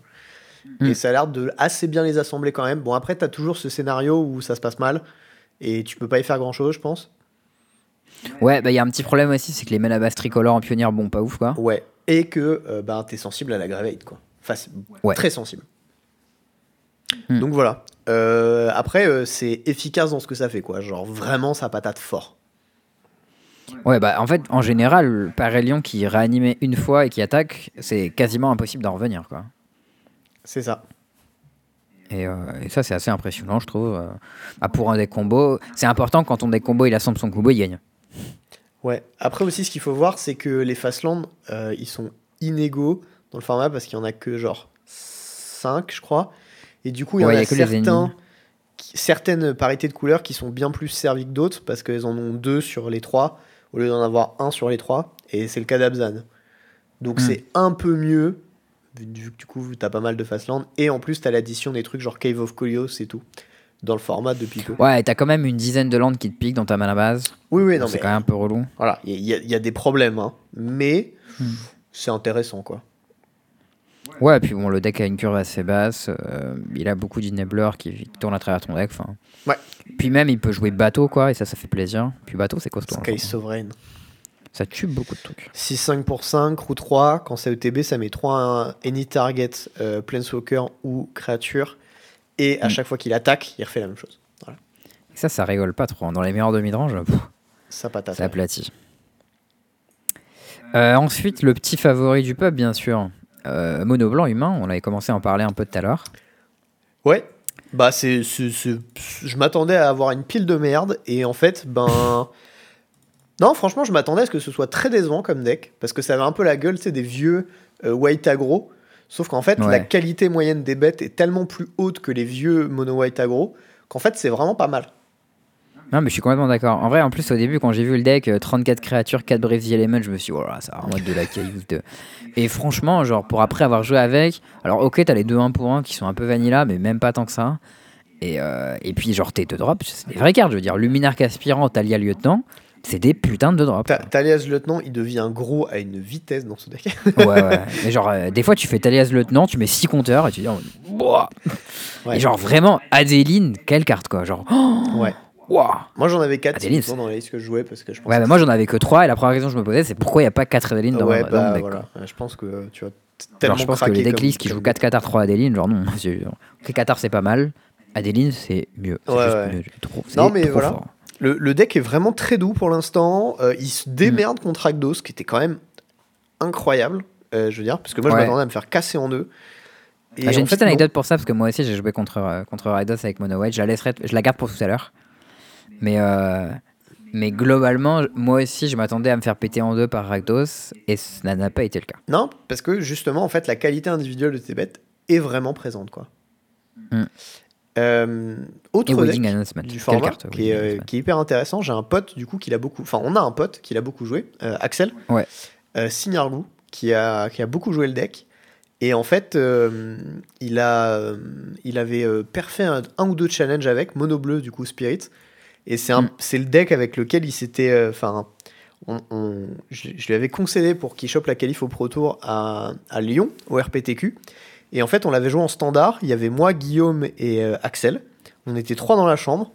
On jouait, on jouait tous les deux avec Guillaume le deck parce que on savait que c'était trop fort. On l'avait joué au Pro Tour avant. Et genre, en ce mo- à ce moment-là, il avait l'air d'avoir pris plein d'upgrades et on était sûr que c'était trop fort. On a dit, Axel, il savait pas quoi jouer. On lui a dit, joue ce deck.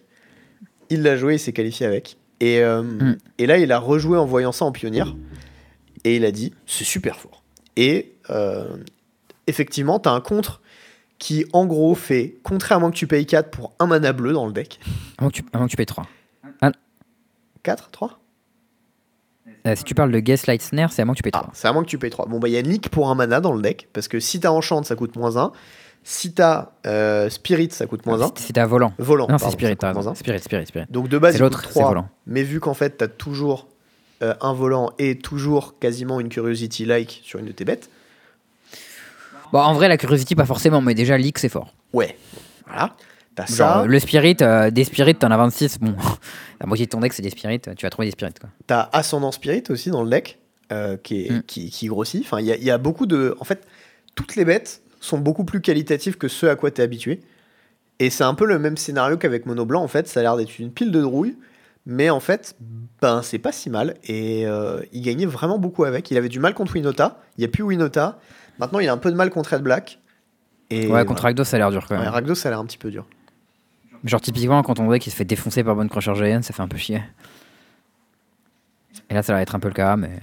En gros, euh, il y a deux, du coup, il y a deux, euh, deux versions de Spirit. Il y a la Mono Blue dont tu viens de parler, et la bande euh, avec Collected Company et quelques esprits blancs.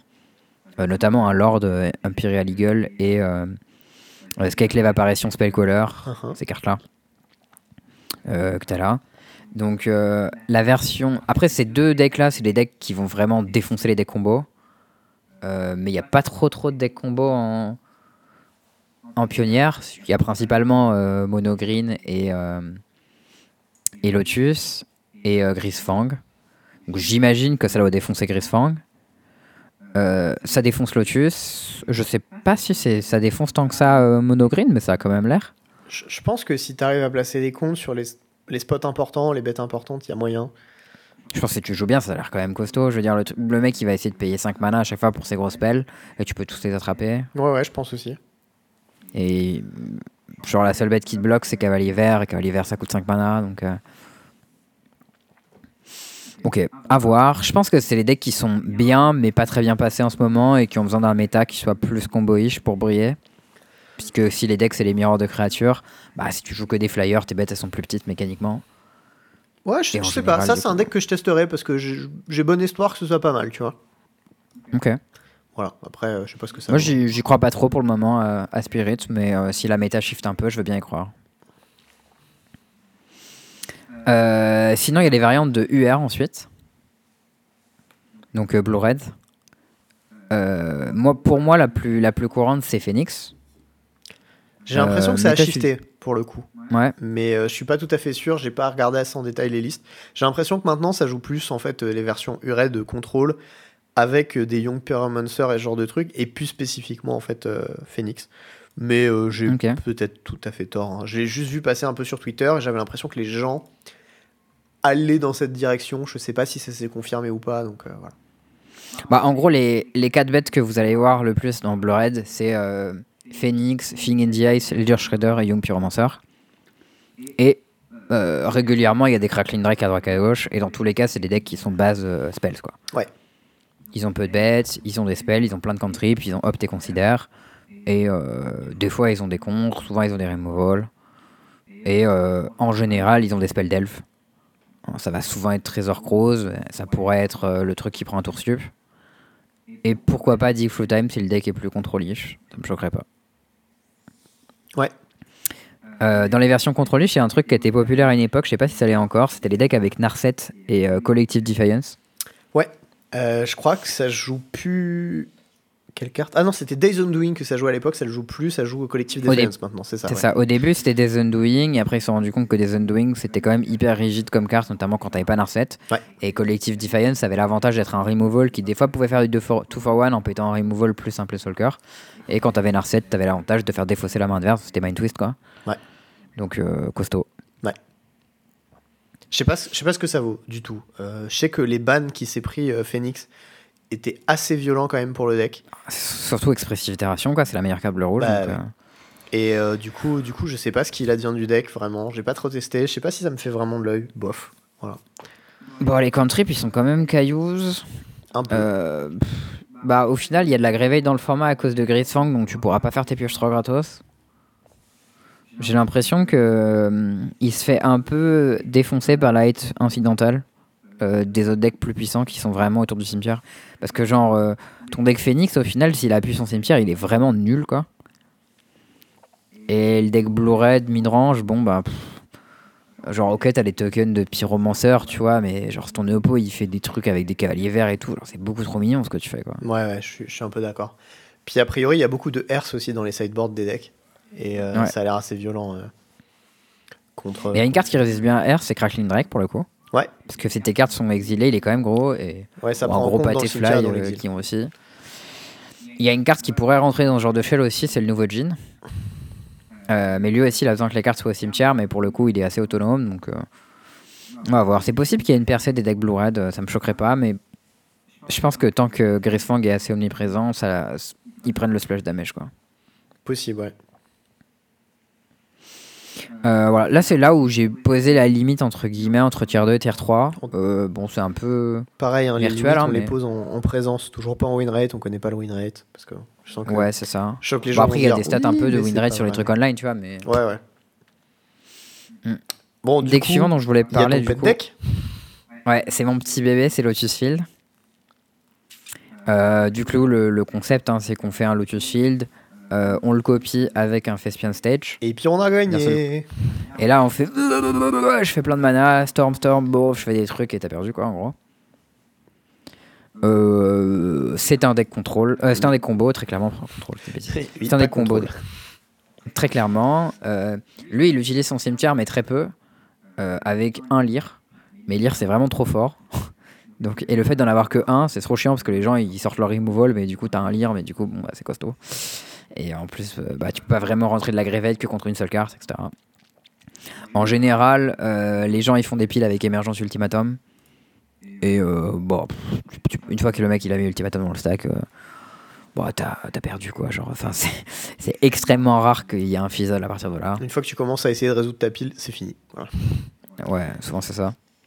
Voilà, moi j'ai pas mal bossé sur ce deck. J'ai le sentiment qu'ils sont pas parfaitement construits et adaptés au metagame qu'il y a. Euh, mais j'ai pas envie de tout dire sur le podcast parce que bon, euh, bah voilà, quand même, c'est euh, c'est mon petit bébé. Mais a priori, ça c'est ce que je vais jouer à Varsovie. Comme ça, ça me donnera une idée de bah, si je vais dans la bonne direction, si j'ai l'impression que le deck est bien, etc. Et c'est pas du tout certain que je joue ça à Sofia, mais j'ai envie de jouer ça à Varsovie. On verra ce que ça vaut. Il y a peu de gens qui bossent sur le deck, le deck fait peu de résultats, donc il a l'avantage d'être sous les radars. Euh, personne le hate en ce moment. Et je pense que le format est pas trop. Les, les sideboards sont pas adaptés à le battre, donc c'est pour ça que j'ai envie de lui laisser sa chance. Ouais, non, je comprends. Après, euh, enfin là, déjà d'ici Varsovie, on a le temps de tester. euh, on a deux semaines devant nous, on a le temps de faire plein de tests en vrai. Ouais. Donc euh, bon, je pense que voilà, on aura le temps hein, de, de, s- Mm. de se fixer. Genre typiquement, tu vois, le mono blanc, pour l'instant, il me fait un peu de l'œil, mais voilà. J'ai envie de tester. euh, Tu vois, j'ai pas trop envie de tester Red Black et Mono Green parce que je sais un peu ce que Je ça fais, fait. quelques, je fais quelques games contre Mono Blanc avec Lotus. Le match-up, il est abominable. Ouais, mais t'as dû te faire soulever, non? Juste ton oppo, il fait ouais, carrément. Genre, tu peux y a- concéder, non? Il y a deux types de games. Il y a les games où tu prends la curve 1, 2, Adeline, T'as et perdu. t'es mort. et il y, a y a les games où tu prends Talia, t'es mort aussi. Ouais, ok. Et euh, en, tout cas, en tout cas, les games 1, elles sont impossibles à gagner. Genre, c'est impossible de gagner une game 1 parce qu'en fait, ton deck il tue de manière consistante tour 4, tour 5. Et en face, ça tue de manière consistante tour 4 ou avec Talia. Enfin. Et. Et euh, c'est genre, enfin, impossible quoi. Ouais, bah, je vois assez bien comment ça se passe mal hein, pour ce match-up. Hmm. Euh, je pense que Mono Green, c'est plutôt en ta faveur parce qu'il combo un peu plus, un peu plus créatureux et un peu plus défensif, mais plus lent. Ouais, il y a, y a un truc qui est embêtant, c'est Karn qui va chercher euh, Dans, ouais. Ça, c'est embêtant, donc il faut, il faut la péter avec un et joue, mais normalement, euh, c'est pas très grave quoi. Ouais, et euh, Rakdos, ben, game pre-side, t'es plutôt bien, game post-side, c'est plus dur. En vrai, ça va parce que dans leur sideboard, il n'y a rien pour, contre nous en ce moment. En fait, quand les gens ils ont plein de trucs dans leur side pour te défoncer, ils peuvent te la mettre bien, mais Ouais, ouais, bien sûr. si le mec en side il a deux duress, genre crois-moi que deux duress ça va pas du tout suffire à gagner. hein. Non, non, mais c'est vrai que si, euh, si t'estimes que les gens sont pas prêts pour Lotus, c'est probablement un bon call de bring Lotus. Je pense. Hmm. Ça, je pense. En vrai, ce qui est chiant, c'est qu'il y a le print de Sholdred, c'est un peu relou. Ouais. Genre go off sous, go off sous Sholdred, c'est pas Il facile. y en a trois dans Red Black maintenant. hein. Ouais, ouais, mais au final, genre, soit tu peux le race en tuant avant que lui fasse Sholdred, euh, soit tu peux la bouncer. Et euh, genre, en vrai, ça reste un permanent à 4 malins en sorcery speed, tu vois. Quand on a oppo fait Sholdred, il a pas mis une cloque de ouf non plus. Enfin, Ouais, Ça ça, va. ça, ça fait quand même un setup où ça peut être très compliqué, juste parce que en fait, dans le deck le plus joué du format, t'as trois cartes main deck qui te défoncent un peu, quoi. ouais, ouais, c'est sûr. Mais après, comme le reste du deck, tu le défonces, en général, ça peut aller, quoi. Et Varsovie, c'est dans 15 jours, ouais, ouais. Quasiment, Mm. un, un poil plus. Là, on est jeudi, donc c'est euh, 15 jours plus 1, 16 jours. Non, bah non, 15 jours pile poil. Euh, en fait. non, c'est moins. Hein. Bah non, si, si, Ouais, c'est 15 ça. jours pile Ouais, poil. c'est à 15, 15 jours tout pile. Voilà. Donc du coup, euh, ouais, on, a, on, on aura le temps. Enfin là, on a une semaine de test. Je vais tester un peu ce week-end dans- sur Nantes. Charles va tester aussi sur Paris. Il y a des gens qui vont, euh, qui vont tester à droite à gauche. Enfin, on, on aura déjà des retours sur un peu euh, ce qui nous fait de l'œil, ce qui a l'air sympa dans le format, etc. Donc euh, voilà. Mm. On aura des retours assez vite. Euh, Sacrifice, t'as des trucs à dire? Moi, j'ai pas grand-chose à dire dessus. Bah, moi, j'ai beaucoup joué des Shell Sacrifice euh, de manière générale. Là, il y en a deux principales c'est euh, Black Red et Jund. Donc, Jund permet de gagner l'accès à notre ami Corvold. Et Black Red, c'est plus des decks avec. euh, comment elle s'appelle cette carte? La carte de Kamigawa, là. Je trouvais son nom. je l'ai plus. Euh, je sais plus, mec. Euh, bip, bip, bip. Bah non, il la joue même pas dans les trucs. Je pensais, tu sais, au truc qui fait une construct et qui Ah. Enville Ouais, Anvil, mais au final, même pas. euh, les listes euh, que je vois, elles jouent pas ça. Bon, de manière générale, les decks sacrifices, hein, vous les connaissez, vous les avez vu tourner depuis un milliard d'années. euh, c'est Chafour euh, Mayhem Devil. Euh, on met Claim the Forceborn dès les disputes, et puis on bricole des trucs autour, quoi. Mhm. Euh, Fable of the Mirror Breaker, c'est très très fort dans ce genre de shell. Très bon carte. comme toujours, Fab, c'est vraiment une bonne carte de base, donc dès qu'il y a des mini synergies, d'un seul coup, ça devient ouf. Il n'y a pas la, le fait que- Le fait que tu. la nouvelle Breads qui est pas mal dans le deck, peut-être? Que Pour 3 Il y a moyen, je sais pas trop. Moi, j'ai pas testé le deck récemment, donc euh, ça a une gueule de garde correcte. Après, euh, je sais pas quelle carte tu veux mettre à la place parce que bon, mon 3 drop, je veux que ce soit Mayhem Devil ou Fable, quoi. Parce que genre, le fait que Fable ça puisse faire un- une bête que tu peux sacrifier, qui fait des trésors que tu sacrifies tout seul, euh, qui permet de défausser, piocher, donc tu peux défausser tes, tes chats. Euh, ou euh, tu peux filtrer les cartes que tu as en trop, les landes, parce que c'est un deck qui flotte mal, euh, pour piocher des actifs. Derrière, tu as le body, le troisième body, il fait des copies qui se sacrifient toutes seules. Quand tu copies Mayhem Devil, enfin les, les bodies que tu copies, tu peux les sacrifier. Enfin bref, vraiment, c'est très très fort dans ce deck Fable. Ok. Et, euh, de manière générale, les decks sacrifices, c'est les decks qui démolissent les decks créatures. Donc, genre, si je, si je pense que le field, ce sera 40% de mono white, le meilleur deck à jouer, c'est forcément sacrifice. Euh, mais. Euh, bah, ils sont pas toujours très bien contre les decks contrôle.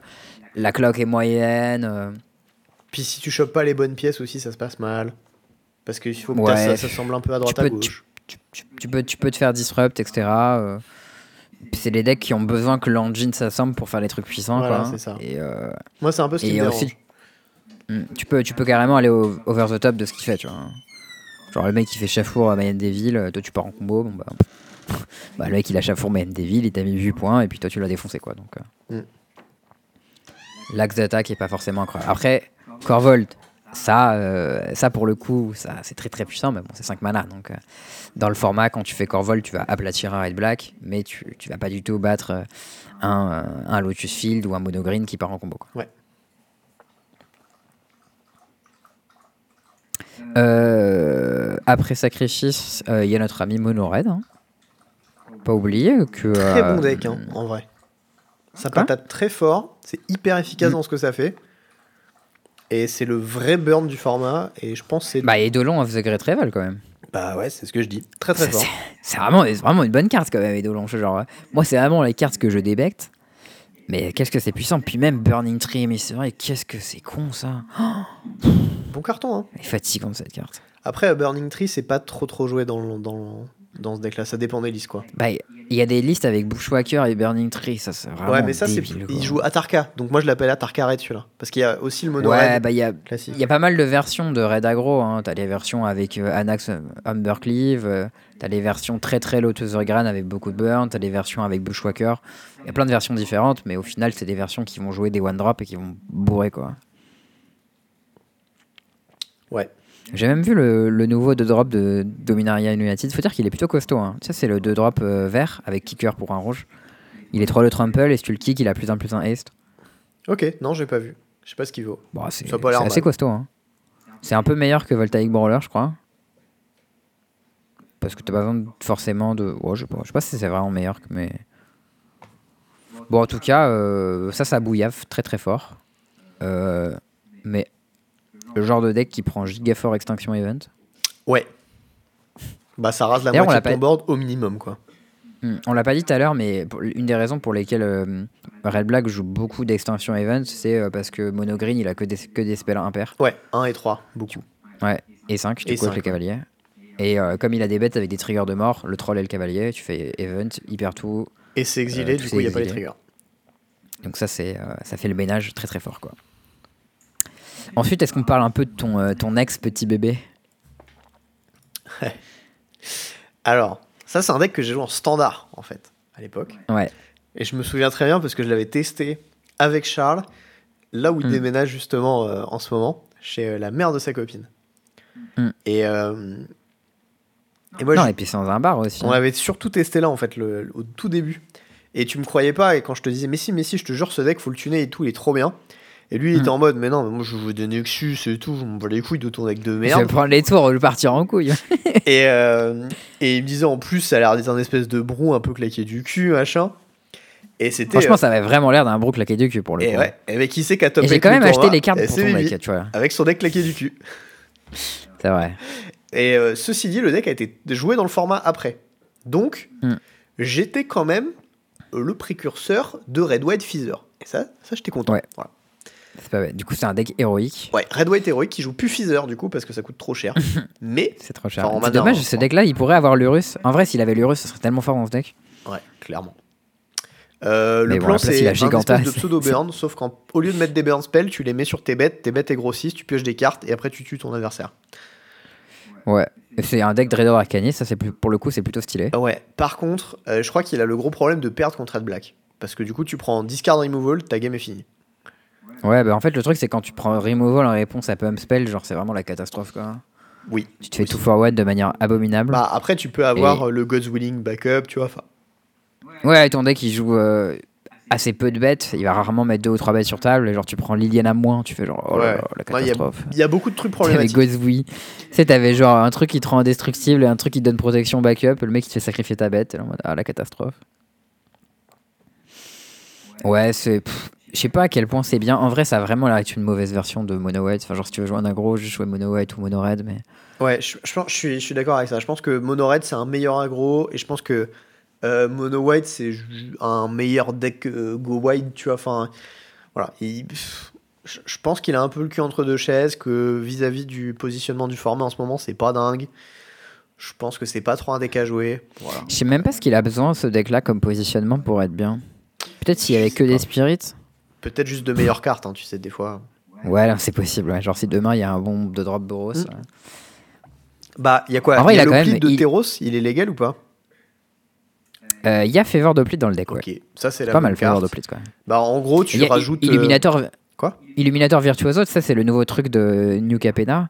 C'est 1-1 double strike, Heroic Connive, c'est quand même coûte costaud. deux. Il coûte 2, ouais.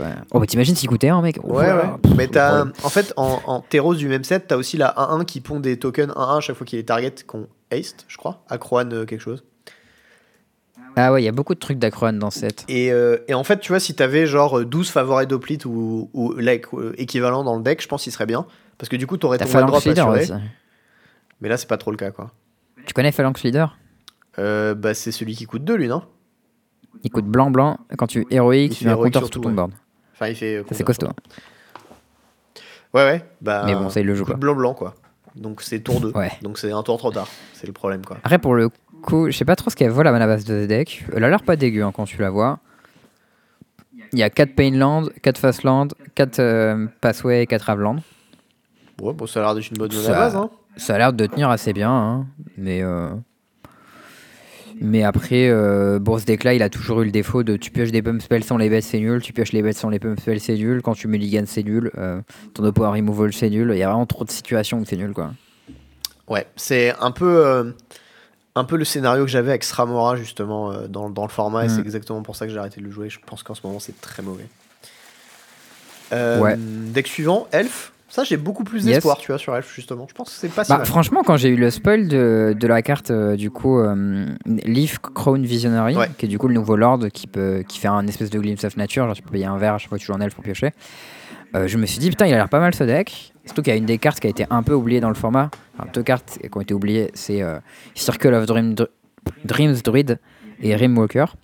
Ouais. Circle of Dream Druid, c'est pour vert, vert, vert, une 2-1 qui fait cradle quand tu l'engages. Donc ça fait un vert pour chaque bête que tu contrôles. Et euh, Rimwalker, ça euh, c'est une 2-3 pour 3 qui fait Future Size sur les elfes. Donc tu, tu peux jouer les elfes du dessus de ton deck en les regardant, comme euh, Conspicuous Snoop pour les gobelins. Et euh, ces deux cartes dans un deck avec plein d'elfes, ça avait l'air assez costaud. Et la carte quality a l'air assez bien. Et au final, euh, genre t'as même quality de compagnie et tout. Style Leaf Champion pour un backup plan où tu bourres. Ouais. Mais je sais pas, j'ai regardé Doomwake qui jouait des ligues avec le deck l'autre jour et vraiment ça avait l'air nul. Genre il s'est fait défoncer en boucle. Genre ton oppo il fait removal, removal et ton deck il marche plus quoi. Ton oppo il fait extinction event, tu perds toutes tes bêtes. Enfin, je sais pas, ça avait l'air un peu catastrophique. Ouais, je sais pas. Moi j'ai un. Tu vois, mon nez il aurait tendance à dire ça a pas l'air trop mal. Après, dans les faits, je sais pas ce que ça vaut quoi. Voilà. Si tu, Bah, en fait, tu me la dis que le base mec du se fait deck- juste éclater, probablement que c'est pas très bien. Hum, la base du deck, euh, Elvish Mystique, Lano War Elf, Nyctos, on sait que c'est bien, tu vois. Dans Mono Green, c'est très fort. Ouais. Et ça, j'y crois. Et faut avouer que Leafrun Visionary avec plein d'elfes, et ça donne que t'as un autre Lord qui est pas mal, et le War Master qui est bien, ça donne envie, il n'y a pas de raison que ce soit mauvais. Après, je pense que c'est possible que les listes soient pas abouties, genre des, des listes avec 19 lands, je trouve ça un peu bizarre, surtout que t'as plein de 3 drops dedans. Il y a des Shaman of the Pack qui au final est pas si bien que ça comme carte. C'est pas si mal, c'est une 3-2 bien sizée qui peut juste tuer ton oppo à la reach sur une coco. Oui, non, je suis d'accord que c'est une bonne carte, mais c'est bizarre d'en mettre 4 dans ton deck. Tu vois. Ouais, bon carton. Hein. Ouais, je sais pas. Après, c'est possible que le deck ait juste besoin d'un plan de side solide. Euh, peut-être que le deck a besoin de, de films d'artisan, hein, comme, en, comme en Legacy, je sais pas trop. Euh. Bah, test, mais. Des. Ouais. Après, moi, moi j'ai. Ouais, je sais pas si j'ai toutes les cartes de deck au final. Non, pas du tout. J'allais dire juste les cartes chères. Enfin, j'ai les 8 elfes, j'ai les, les, les Visionary, les Realm Walker, mais autour de ça, euh, les compagnies. Bon, ok. Bon, t'as une imprimante, hein. Ouais, ouais, l'imprimante, ça peut tourner. Toujours la question. On peut hein. tester ces choses-là. Il... Ce deck-là, pour le coup, il a l'air de bien atomiser monogreen, je pense. Tu peux facilement go over the top quand ton adversaire interagit pas. Mais euh, si ton adversaire fait removal, removal, euh, est-ce que tu fais pas l'avion, quoi? Ben, je sais pas. Je sais qu'en moderne, euh, ça manquait un petit peu de, de closure dans certains trucs. Il y avait des problèmes contre Hammer parce que ça allait trop vite, etc. Et hmm. bon, je sais pas. Voilà, faut, faut voir un peu ce que ça donne. Je suis pas trop, trop, trop sûr. Je pense que là, il a pas trop de problèmes de closure, le deck. T'as un overrun sur ton Elvish War Master. Bon, écoute, 7 mana, mais plus de plus de Death à tout ton board, en général, ça suffit. Mhm. Et euh, bon, Shaman of the Pack, ça tue. Hein. Et euh, t'as plusieurs lords qui te permettent de tuer quand ton board est large. Donc, euh, j'aurais pas trop, je m'inquiéterais pas trop sur ça. je m'inquiète plutôt sur les trucs genre Extinction Event ou. comment il s'appelle Le couteau de boucher, Mitouk Massacre. Ça, je pense que c'est catastrophique et que c'est des trucs, des problèmes que le deck peut pas forcément régler. Quoi. Mais ouais, dans sa version actuelle aussi, après les gens ils jouent zéro euh, Elvish Visionary.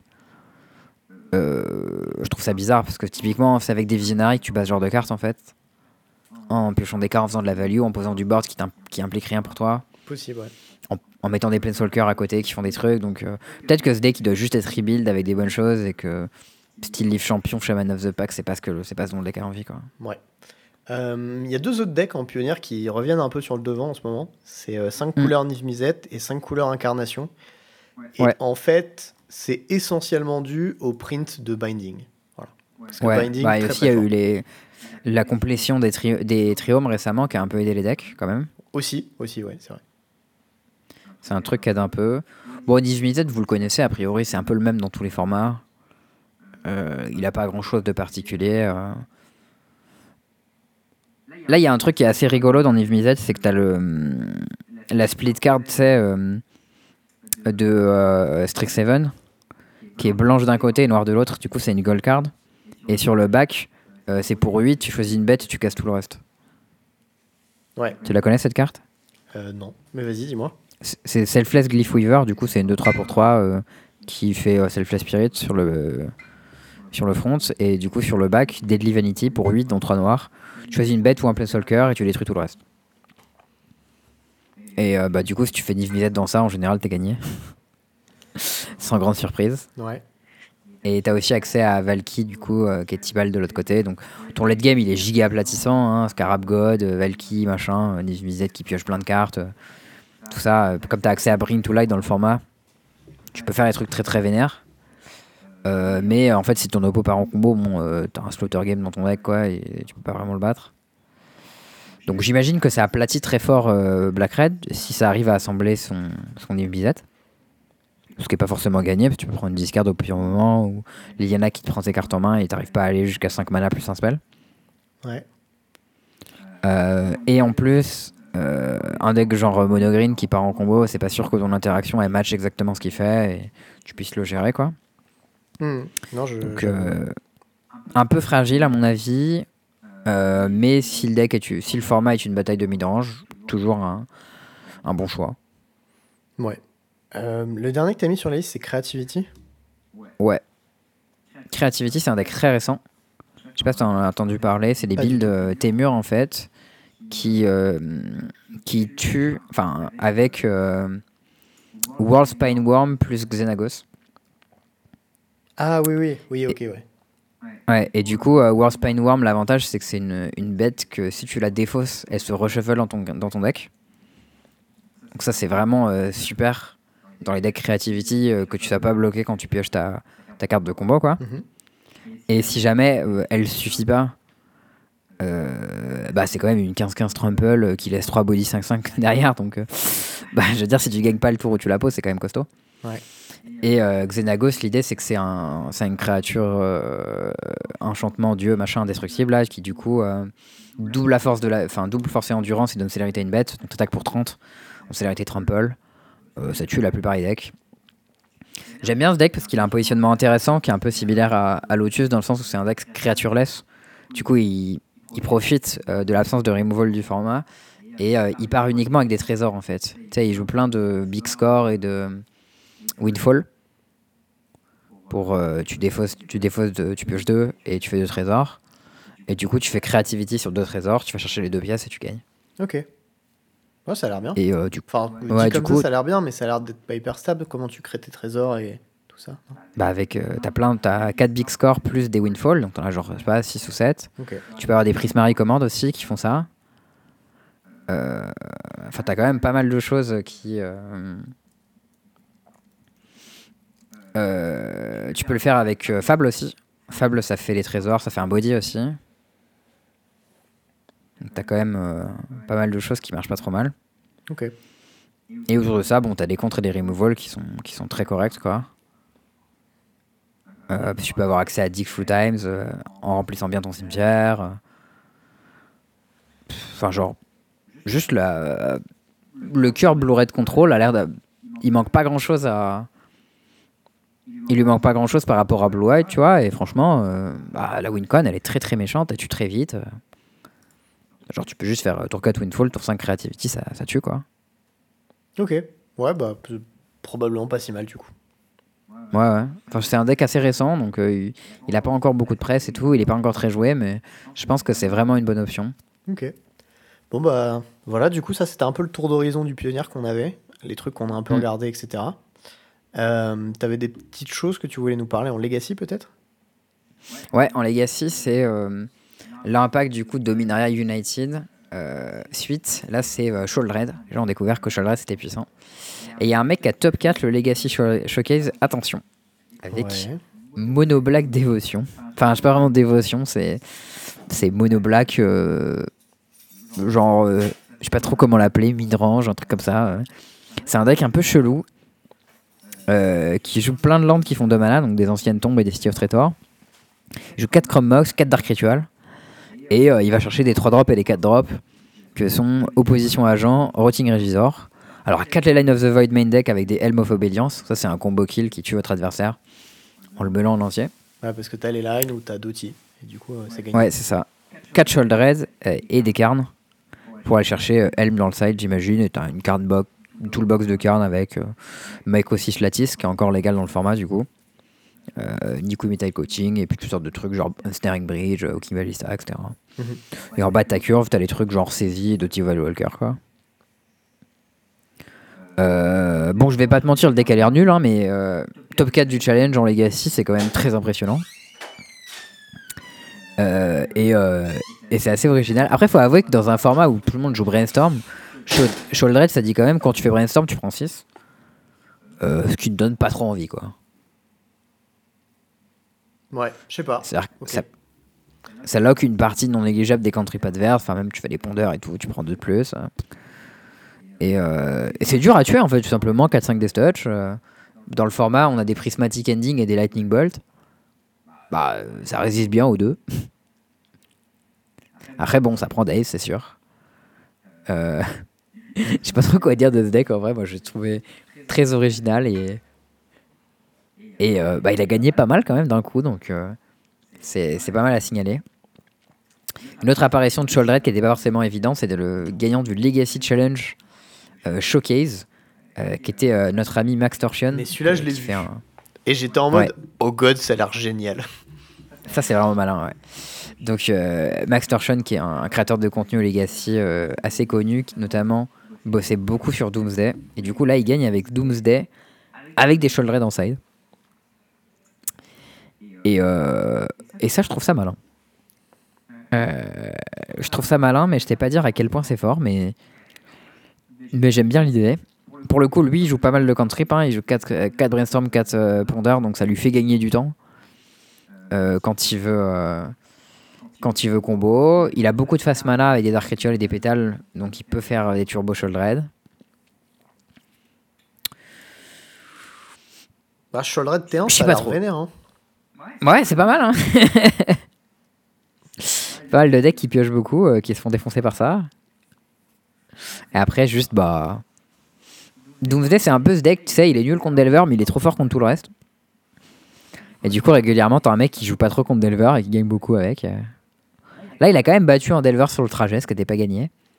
Beau gosse. Il a per- il a... Le seul euh, match contre qui il a perdu, c'était contre Yorion Control, mais sinon, il a fait que des wins, donc euh, assez solide. Puis en plus, en Legacy, on fait les trucs méchants, genre opposition agent tour 1. genre le mec qui fait tour 1, genre de go, tu fais tour 1, je fetch. Alors en réponse, Dark Ritual opposition agent. Allez, bisous. C'est vraiment méchant, quoi. Ok. Non, bah stylé ces petits decks, en vrai. Ouais, franchement mignon. Est-ce que on n'aurait pas un petit point plein? Bah si, je crois bien. Eh ben, point plein. C'est le point plein. Bah, on a tous les deux un truc pour le point plein, parce qu'on a tous les deux joué Mono White. On a toujours tous les deux dit, franchement, c'était pas si mal. Ouais, tu veux commencer par ça? Bah, peut-être, parce que pour une fois qu'on joue tous les deux blancs et le même deck, en plus, qu'on trouve la... qu'on se dit tous les deux, franchement, c'était pas mal. Bah, c'est cool. Ouais, pour le coup, ce deck-là, euh, bah, moi je l'ai vu passer. Au début, je l'ai vu passer en version euh, humain compagnie, c'est. J'avoue qu'il me parlait un peu parce qu'il y a ce, Werewolf Pack Leader là qui est 3-3 pour 2 qui fait piocher quand il bourre et tout.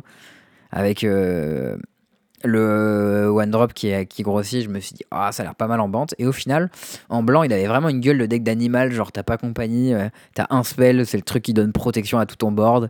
Et c'est vraiment des bêtes, des bêtes et patates. Et au final, j'ai trouvé assez bien. Euh, il a vraiment la possibilité. Genre, le deck était très très consistant, il mulligan très peu. Et euh, il curve de manière régulière, beaucoup de cartes très puissantes. Euh, un plaisir toujours de jouer mes Luminarques aspirants Extended Foil. Ça, c'est euh, petit bonheur dont on, se- dont on ne se lasse pas. Je comprends, je comprends. C'est joli. Ouais, et, euh, et pour moi, le MVP, ça a été Weddings Announcement. Je sais pas si t'avais déjà joué cette carte. Écoute, moi, c'était pas le MVP. Moi, mon MVP, c'était clairement. alors, il y en avait deux.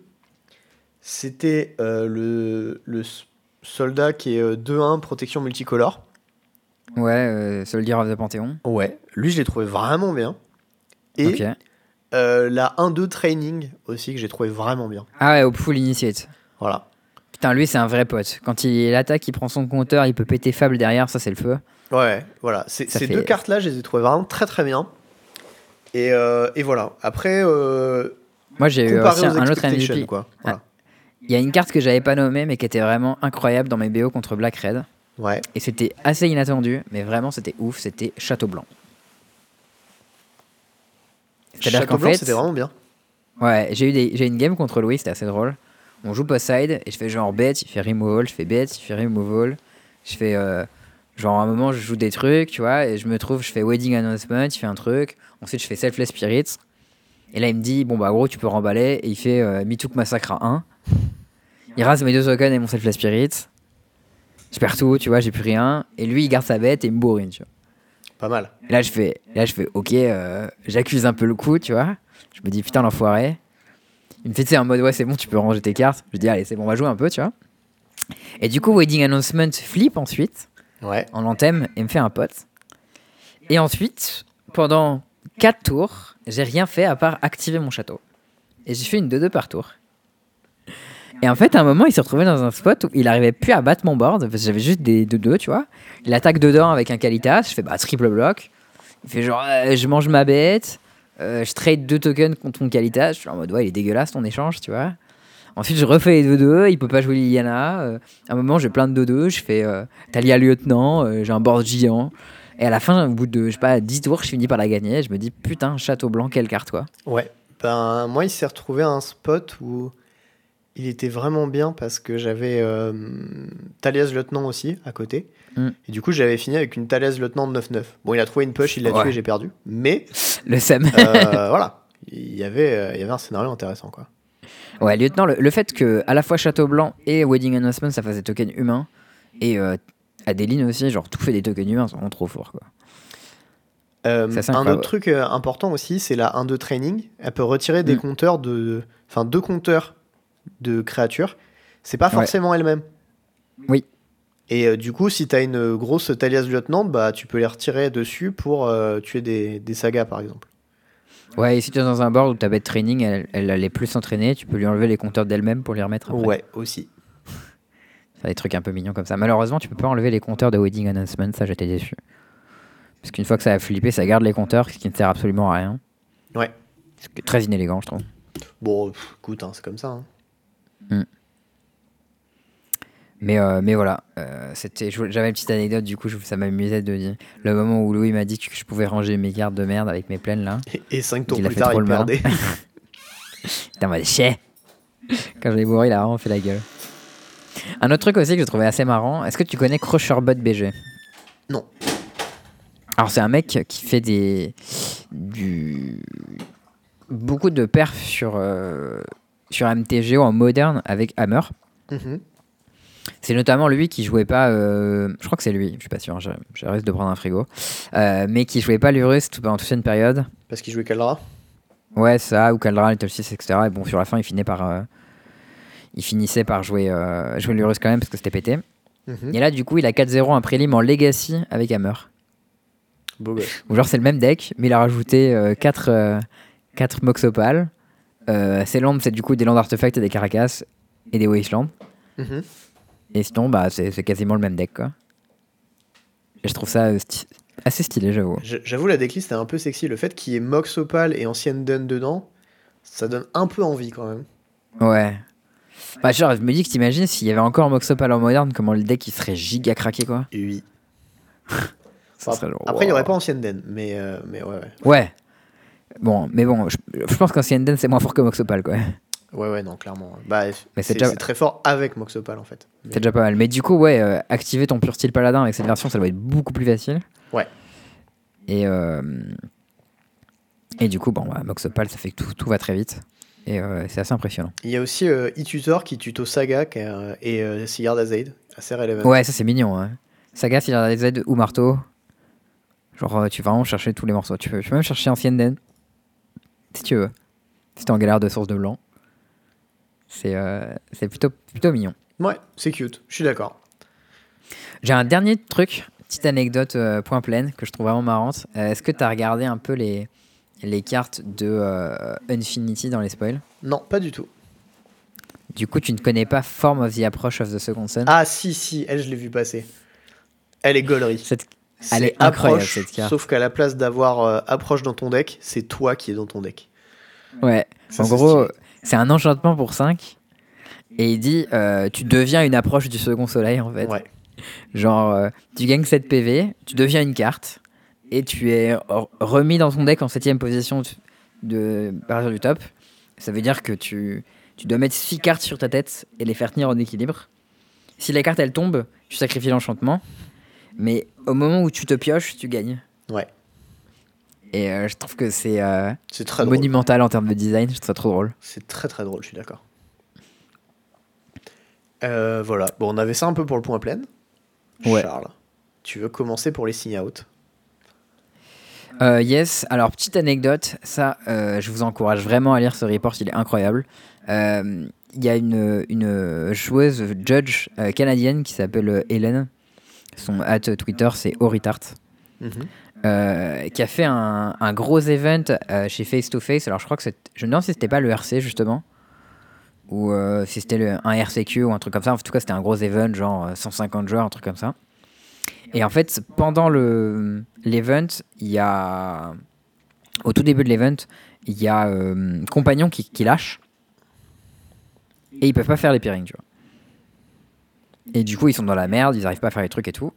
Et elle, elle est développeuse et elle dit un truc genre en mode. euh, j'ai combien de temps, tu vois euh, Est-ce qu'il y a moyen, on fait les pairings rondins à la main et euh, pendant la ronde 1, euh, je dev un, un outil pour faire le pairing. Genre en une heure, je dev un truc pour faire les pairings et on sert de ça, tu vois. Et les mecs, ils lui disent, ben, vas-y, go, tu vois. Et, et l'histoire, c'est ça. C'est incroyable. C'est comment, comment elle, elle a codé, euh, genre, euh, en une heure en galère, euh, sur un coin de table, parce qu'elle avait son ordi sous la main, tu vois. Un truc de pairings pour euh, sauver le tournoi qui pouvait pas se lancer sinon. Et comment ça a fonctionné, du coup? Beau geste. Franchement, en plus, c'est bien écrit, c'est vraiment drôle. Et euh, si vous avez des long, mais je savais en- pas du tout que c'était ça le sujet du truc en fait. Je pensais que c'était juste un report de tournoi et j'étais en mode oh, un peu osef. Du non, coup, non, les drôle. tournoi en général, bon, ça dépend, c'est un peu osé. Non, mais là, c'est vraiment drôle parce que du coup, elle, elle a quasiment pas regardé une game de Magic de la journée. Mais euh, elle a passé du coup tout son temps, elle était là en mode ouais, j'ai besoin de ça, j'ai besoin de ça. euh, toi, rapporte-moi un truc à manger parce que c'est la merde. Et j'ai besoin que vous, vous puissiez euh, refaire tel ou tel truc si c'est la merde, etc. Enfin bon. Incroyable. Franchement, euh, allez lire son, son trade, il est pas hyper long, il est vraiment très drôle. Euh, il, est, il est quali. Et voilà, c'est un truc dont je voulais, euh, je voulais vous partager. Euh, Mettez-le sur la main. euh, Hyper drôle. prenez un petit. Ouais, très très quali. T'avais un petit truc à nous parler d'SFR? Ouais, cette petite anecdote marrante. C'est drôle, parce que la dernière fois j'ai parlé de la banque et là je vais parler de l'internet, tu vois, mais euh, c'est les, les petites galères de la vie. SFR, ils sont réputés pour être vraiment des, des sacrés sacs à merde niveau euh, support. Ah ouais? Bah écoute, là je vais te parler. Moi j'ai pris euh, comme offre internet quand j'ai aménagé l'offre internet qui s'appelle Red by SFR. Ouais. C'est l'offre internet sans engagement euh, sur internet, qui était le truc le moins cher. Pour 22 balles, t'avais la fibre et rien d'autre. Mhm. Donc je me suis dit, ok, nickel, ça correspond à ce qu'il me faut. Moi, je pas la télé, je pas le téléphone, la fibre, c'est bien. En fait, il y a le téléphone avec. Mais bon, comme je l'utilisais pas, je me disais, bon, bah les couilles. Ouais. J'ai pris mon truc, pendant un an, il n'y a pas eu de problème. Et là, une deuxième année après, euh, bon, il faut que je m'occupe de trucs, etc. Je vais regarder, je regarde mes factures, et là, je vois que les factures ont augmenté. Une première fois à 25 euros, et une deuxième fois à 28 euros. Ouais, ils, je font, comprends pas. ils font tout ça au bout d'un an, mais ok. Ouais, moi, je comprends pas, tu vois. Je regarde sur le site, je me dis, putain, est-ce que le tarif a augmenté? Ils m'ont pas prévenu, ils m'ont pas- ils m'ont rien envoyé. Tu vois, pas de courrier, pas de mail, ils m'ont pas appelé, rien. Je me dis, putain, bizarre, tu vois.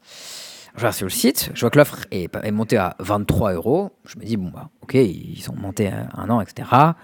23 euros, euh, mais euh, Ça fait toujours pas 28. bon, ouais, toujours pas 28, tu vois. Euh, je regarde s'il y a une option spéciale qui dit euh, c'est pendant un an et ensuite ça augmente. Non, sans engagement, c'est pas censé augmenter, c'est censé toujours le même prix.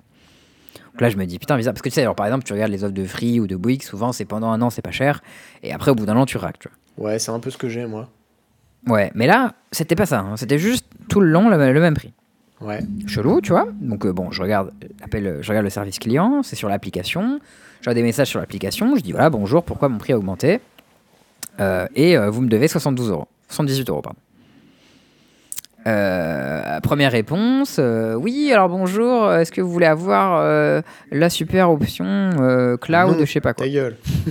mais je dis bah non, ça m'intéresse pas. euh, C'est sur le chat en plus. hein, donc elle m'a dit je dis, non, ça m'intéresse pas. euh, Moi, je veux la réponse à mes questions. Ouais. Il m'a dit ah euh, machin, je peux pas répondre à vos questions. Avez-vous bien répondu aux questions? Bah non.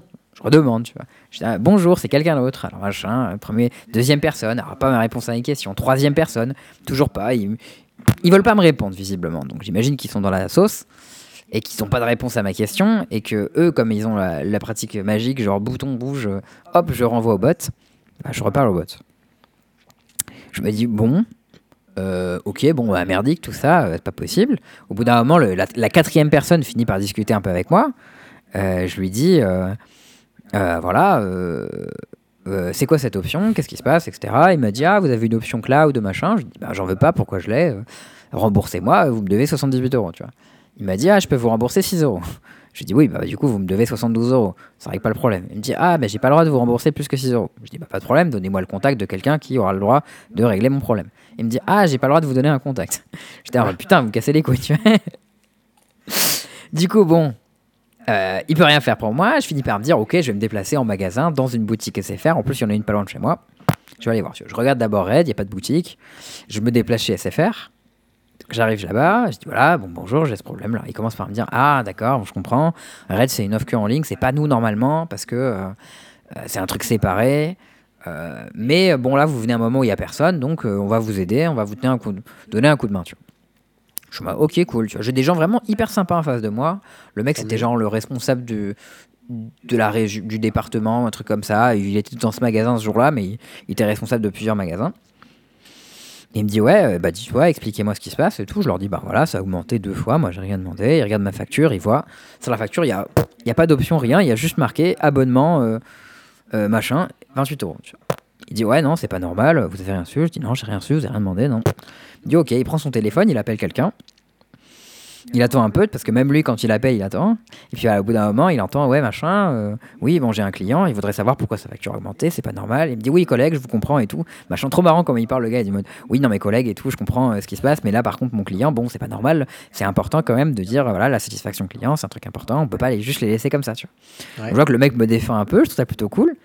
Il finit par me le passer en disant, oui, bon, voilà, du coup, expliquez-lui.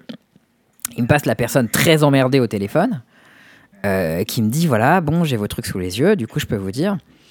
euh, votre euh, truc a été a augmenté une première fois parce qu'il y a une option qui a été souscrite. Donc moi je dis ok bizarre, rien je ouais non mais je j'interviendrai à la fin, continuez, j'ai envie de savoir. tu vois. On me dit première chose, il y a une option qui a été souscrite, c'est une option qui permet d'avoir les appels illimités vers les téléphones mobiles depuis ma ligne fixe. Ce que tu n'as absolument pas demandé et donc tu te bats les couilles. Alors, non seulement euh, je ne me l'ai pas absolument demandé, je m'en bats les couilles, mais je n'ai pas de téléphone fixe chez moi. En plus, mais vu que t'as l'offre téléphone Donc, fixe, peut-être, tu vois. Ouais, et en gros, euh, ce qu'elle m'explique à la fin, c'est euh, oui, alors c'est des offres qu'on peut vous mettre automatiquement si on constate que vous avez le profil qui correspond. Moi, je me dis, mais comment tu peux identifier que j'ai le profil qui correspond? Je n'ai jamais décroché la ligne fixe de ma vie puisque je n'ai pas de téléphone branché dessus. tu. Je me dis, mais what the fuck? Et ensuite, 8 mois ou 9 mois plus tard, quand ils ont vu que j'ai rien à annuler, ils m'ont souscrit une deuxième option, qui était du coup une option euh, service cloud, je sais pas quoi, où je peux stocker des trucs. Que je n'avais pas demandé non plus, et dont je n'avais pas utilisé, et je sais même pas comment l'utiliser en fait, puisqu'ils m'ont rien dit.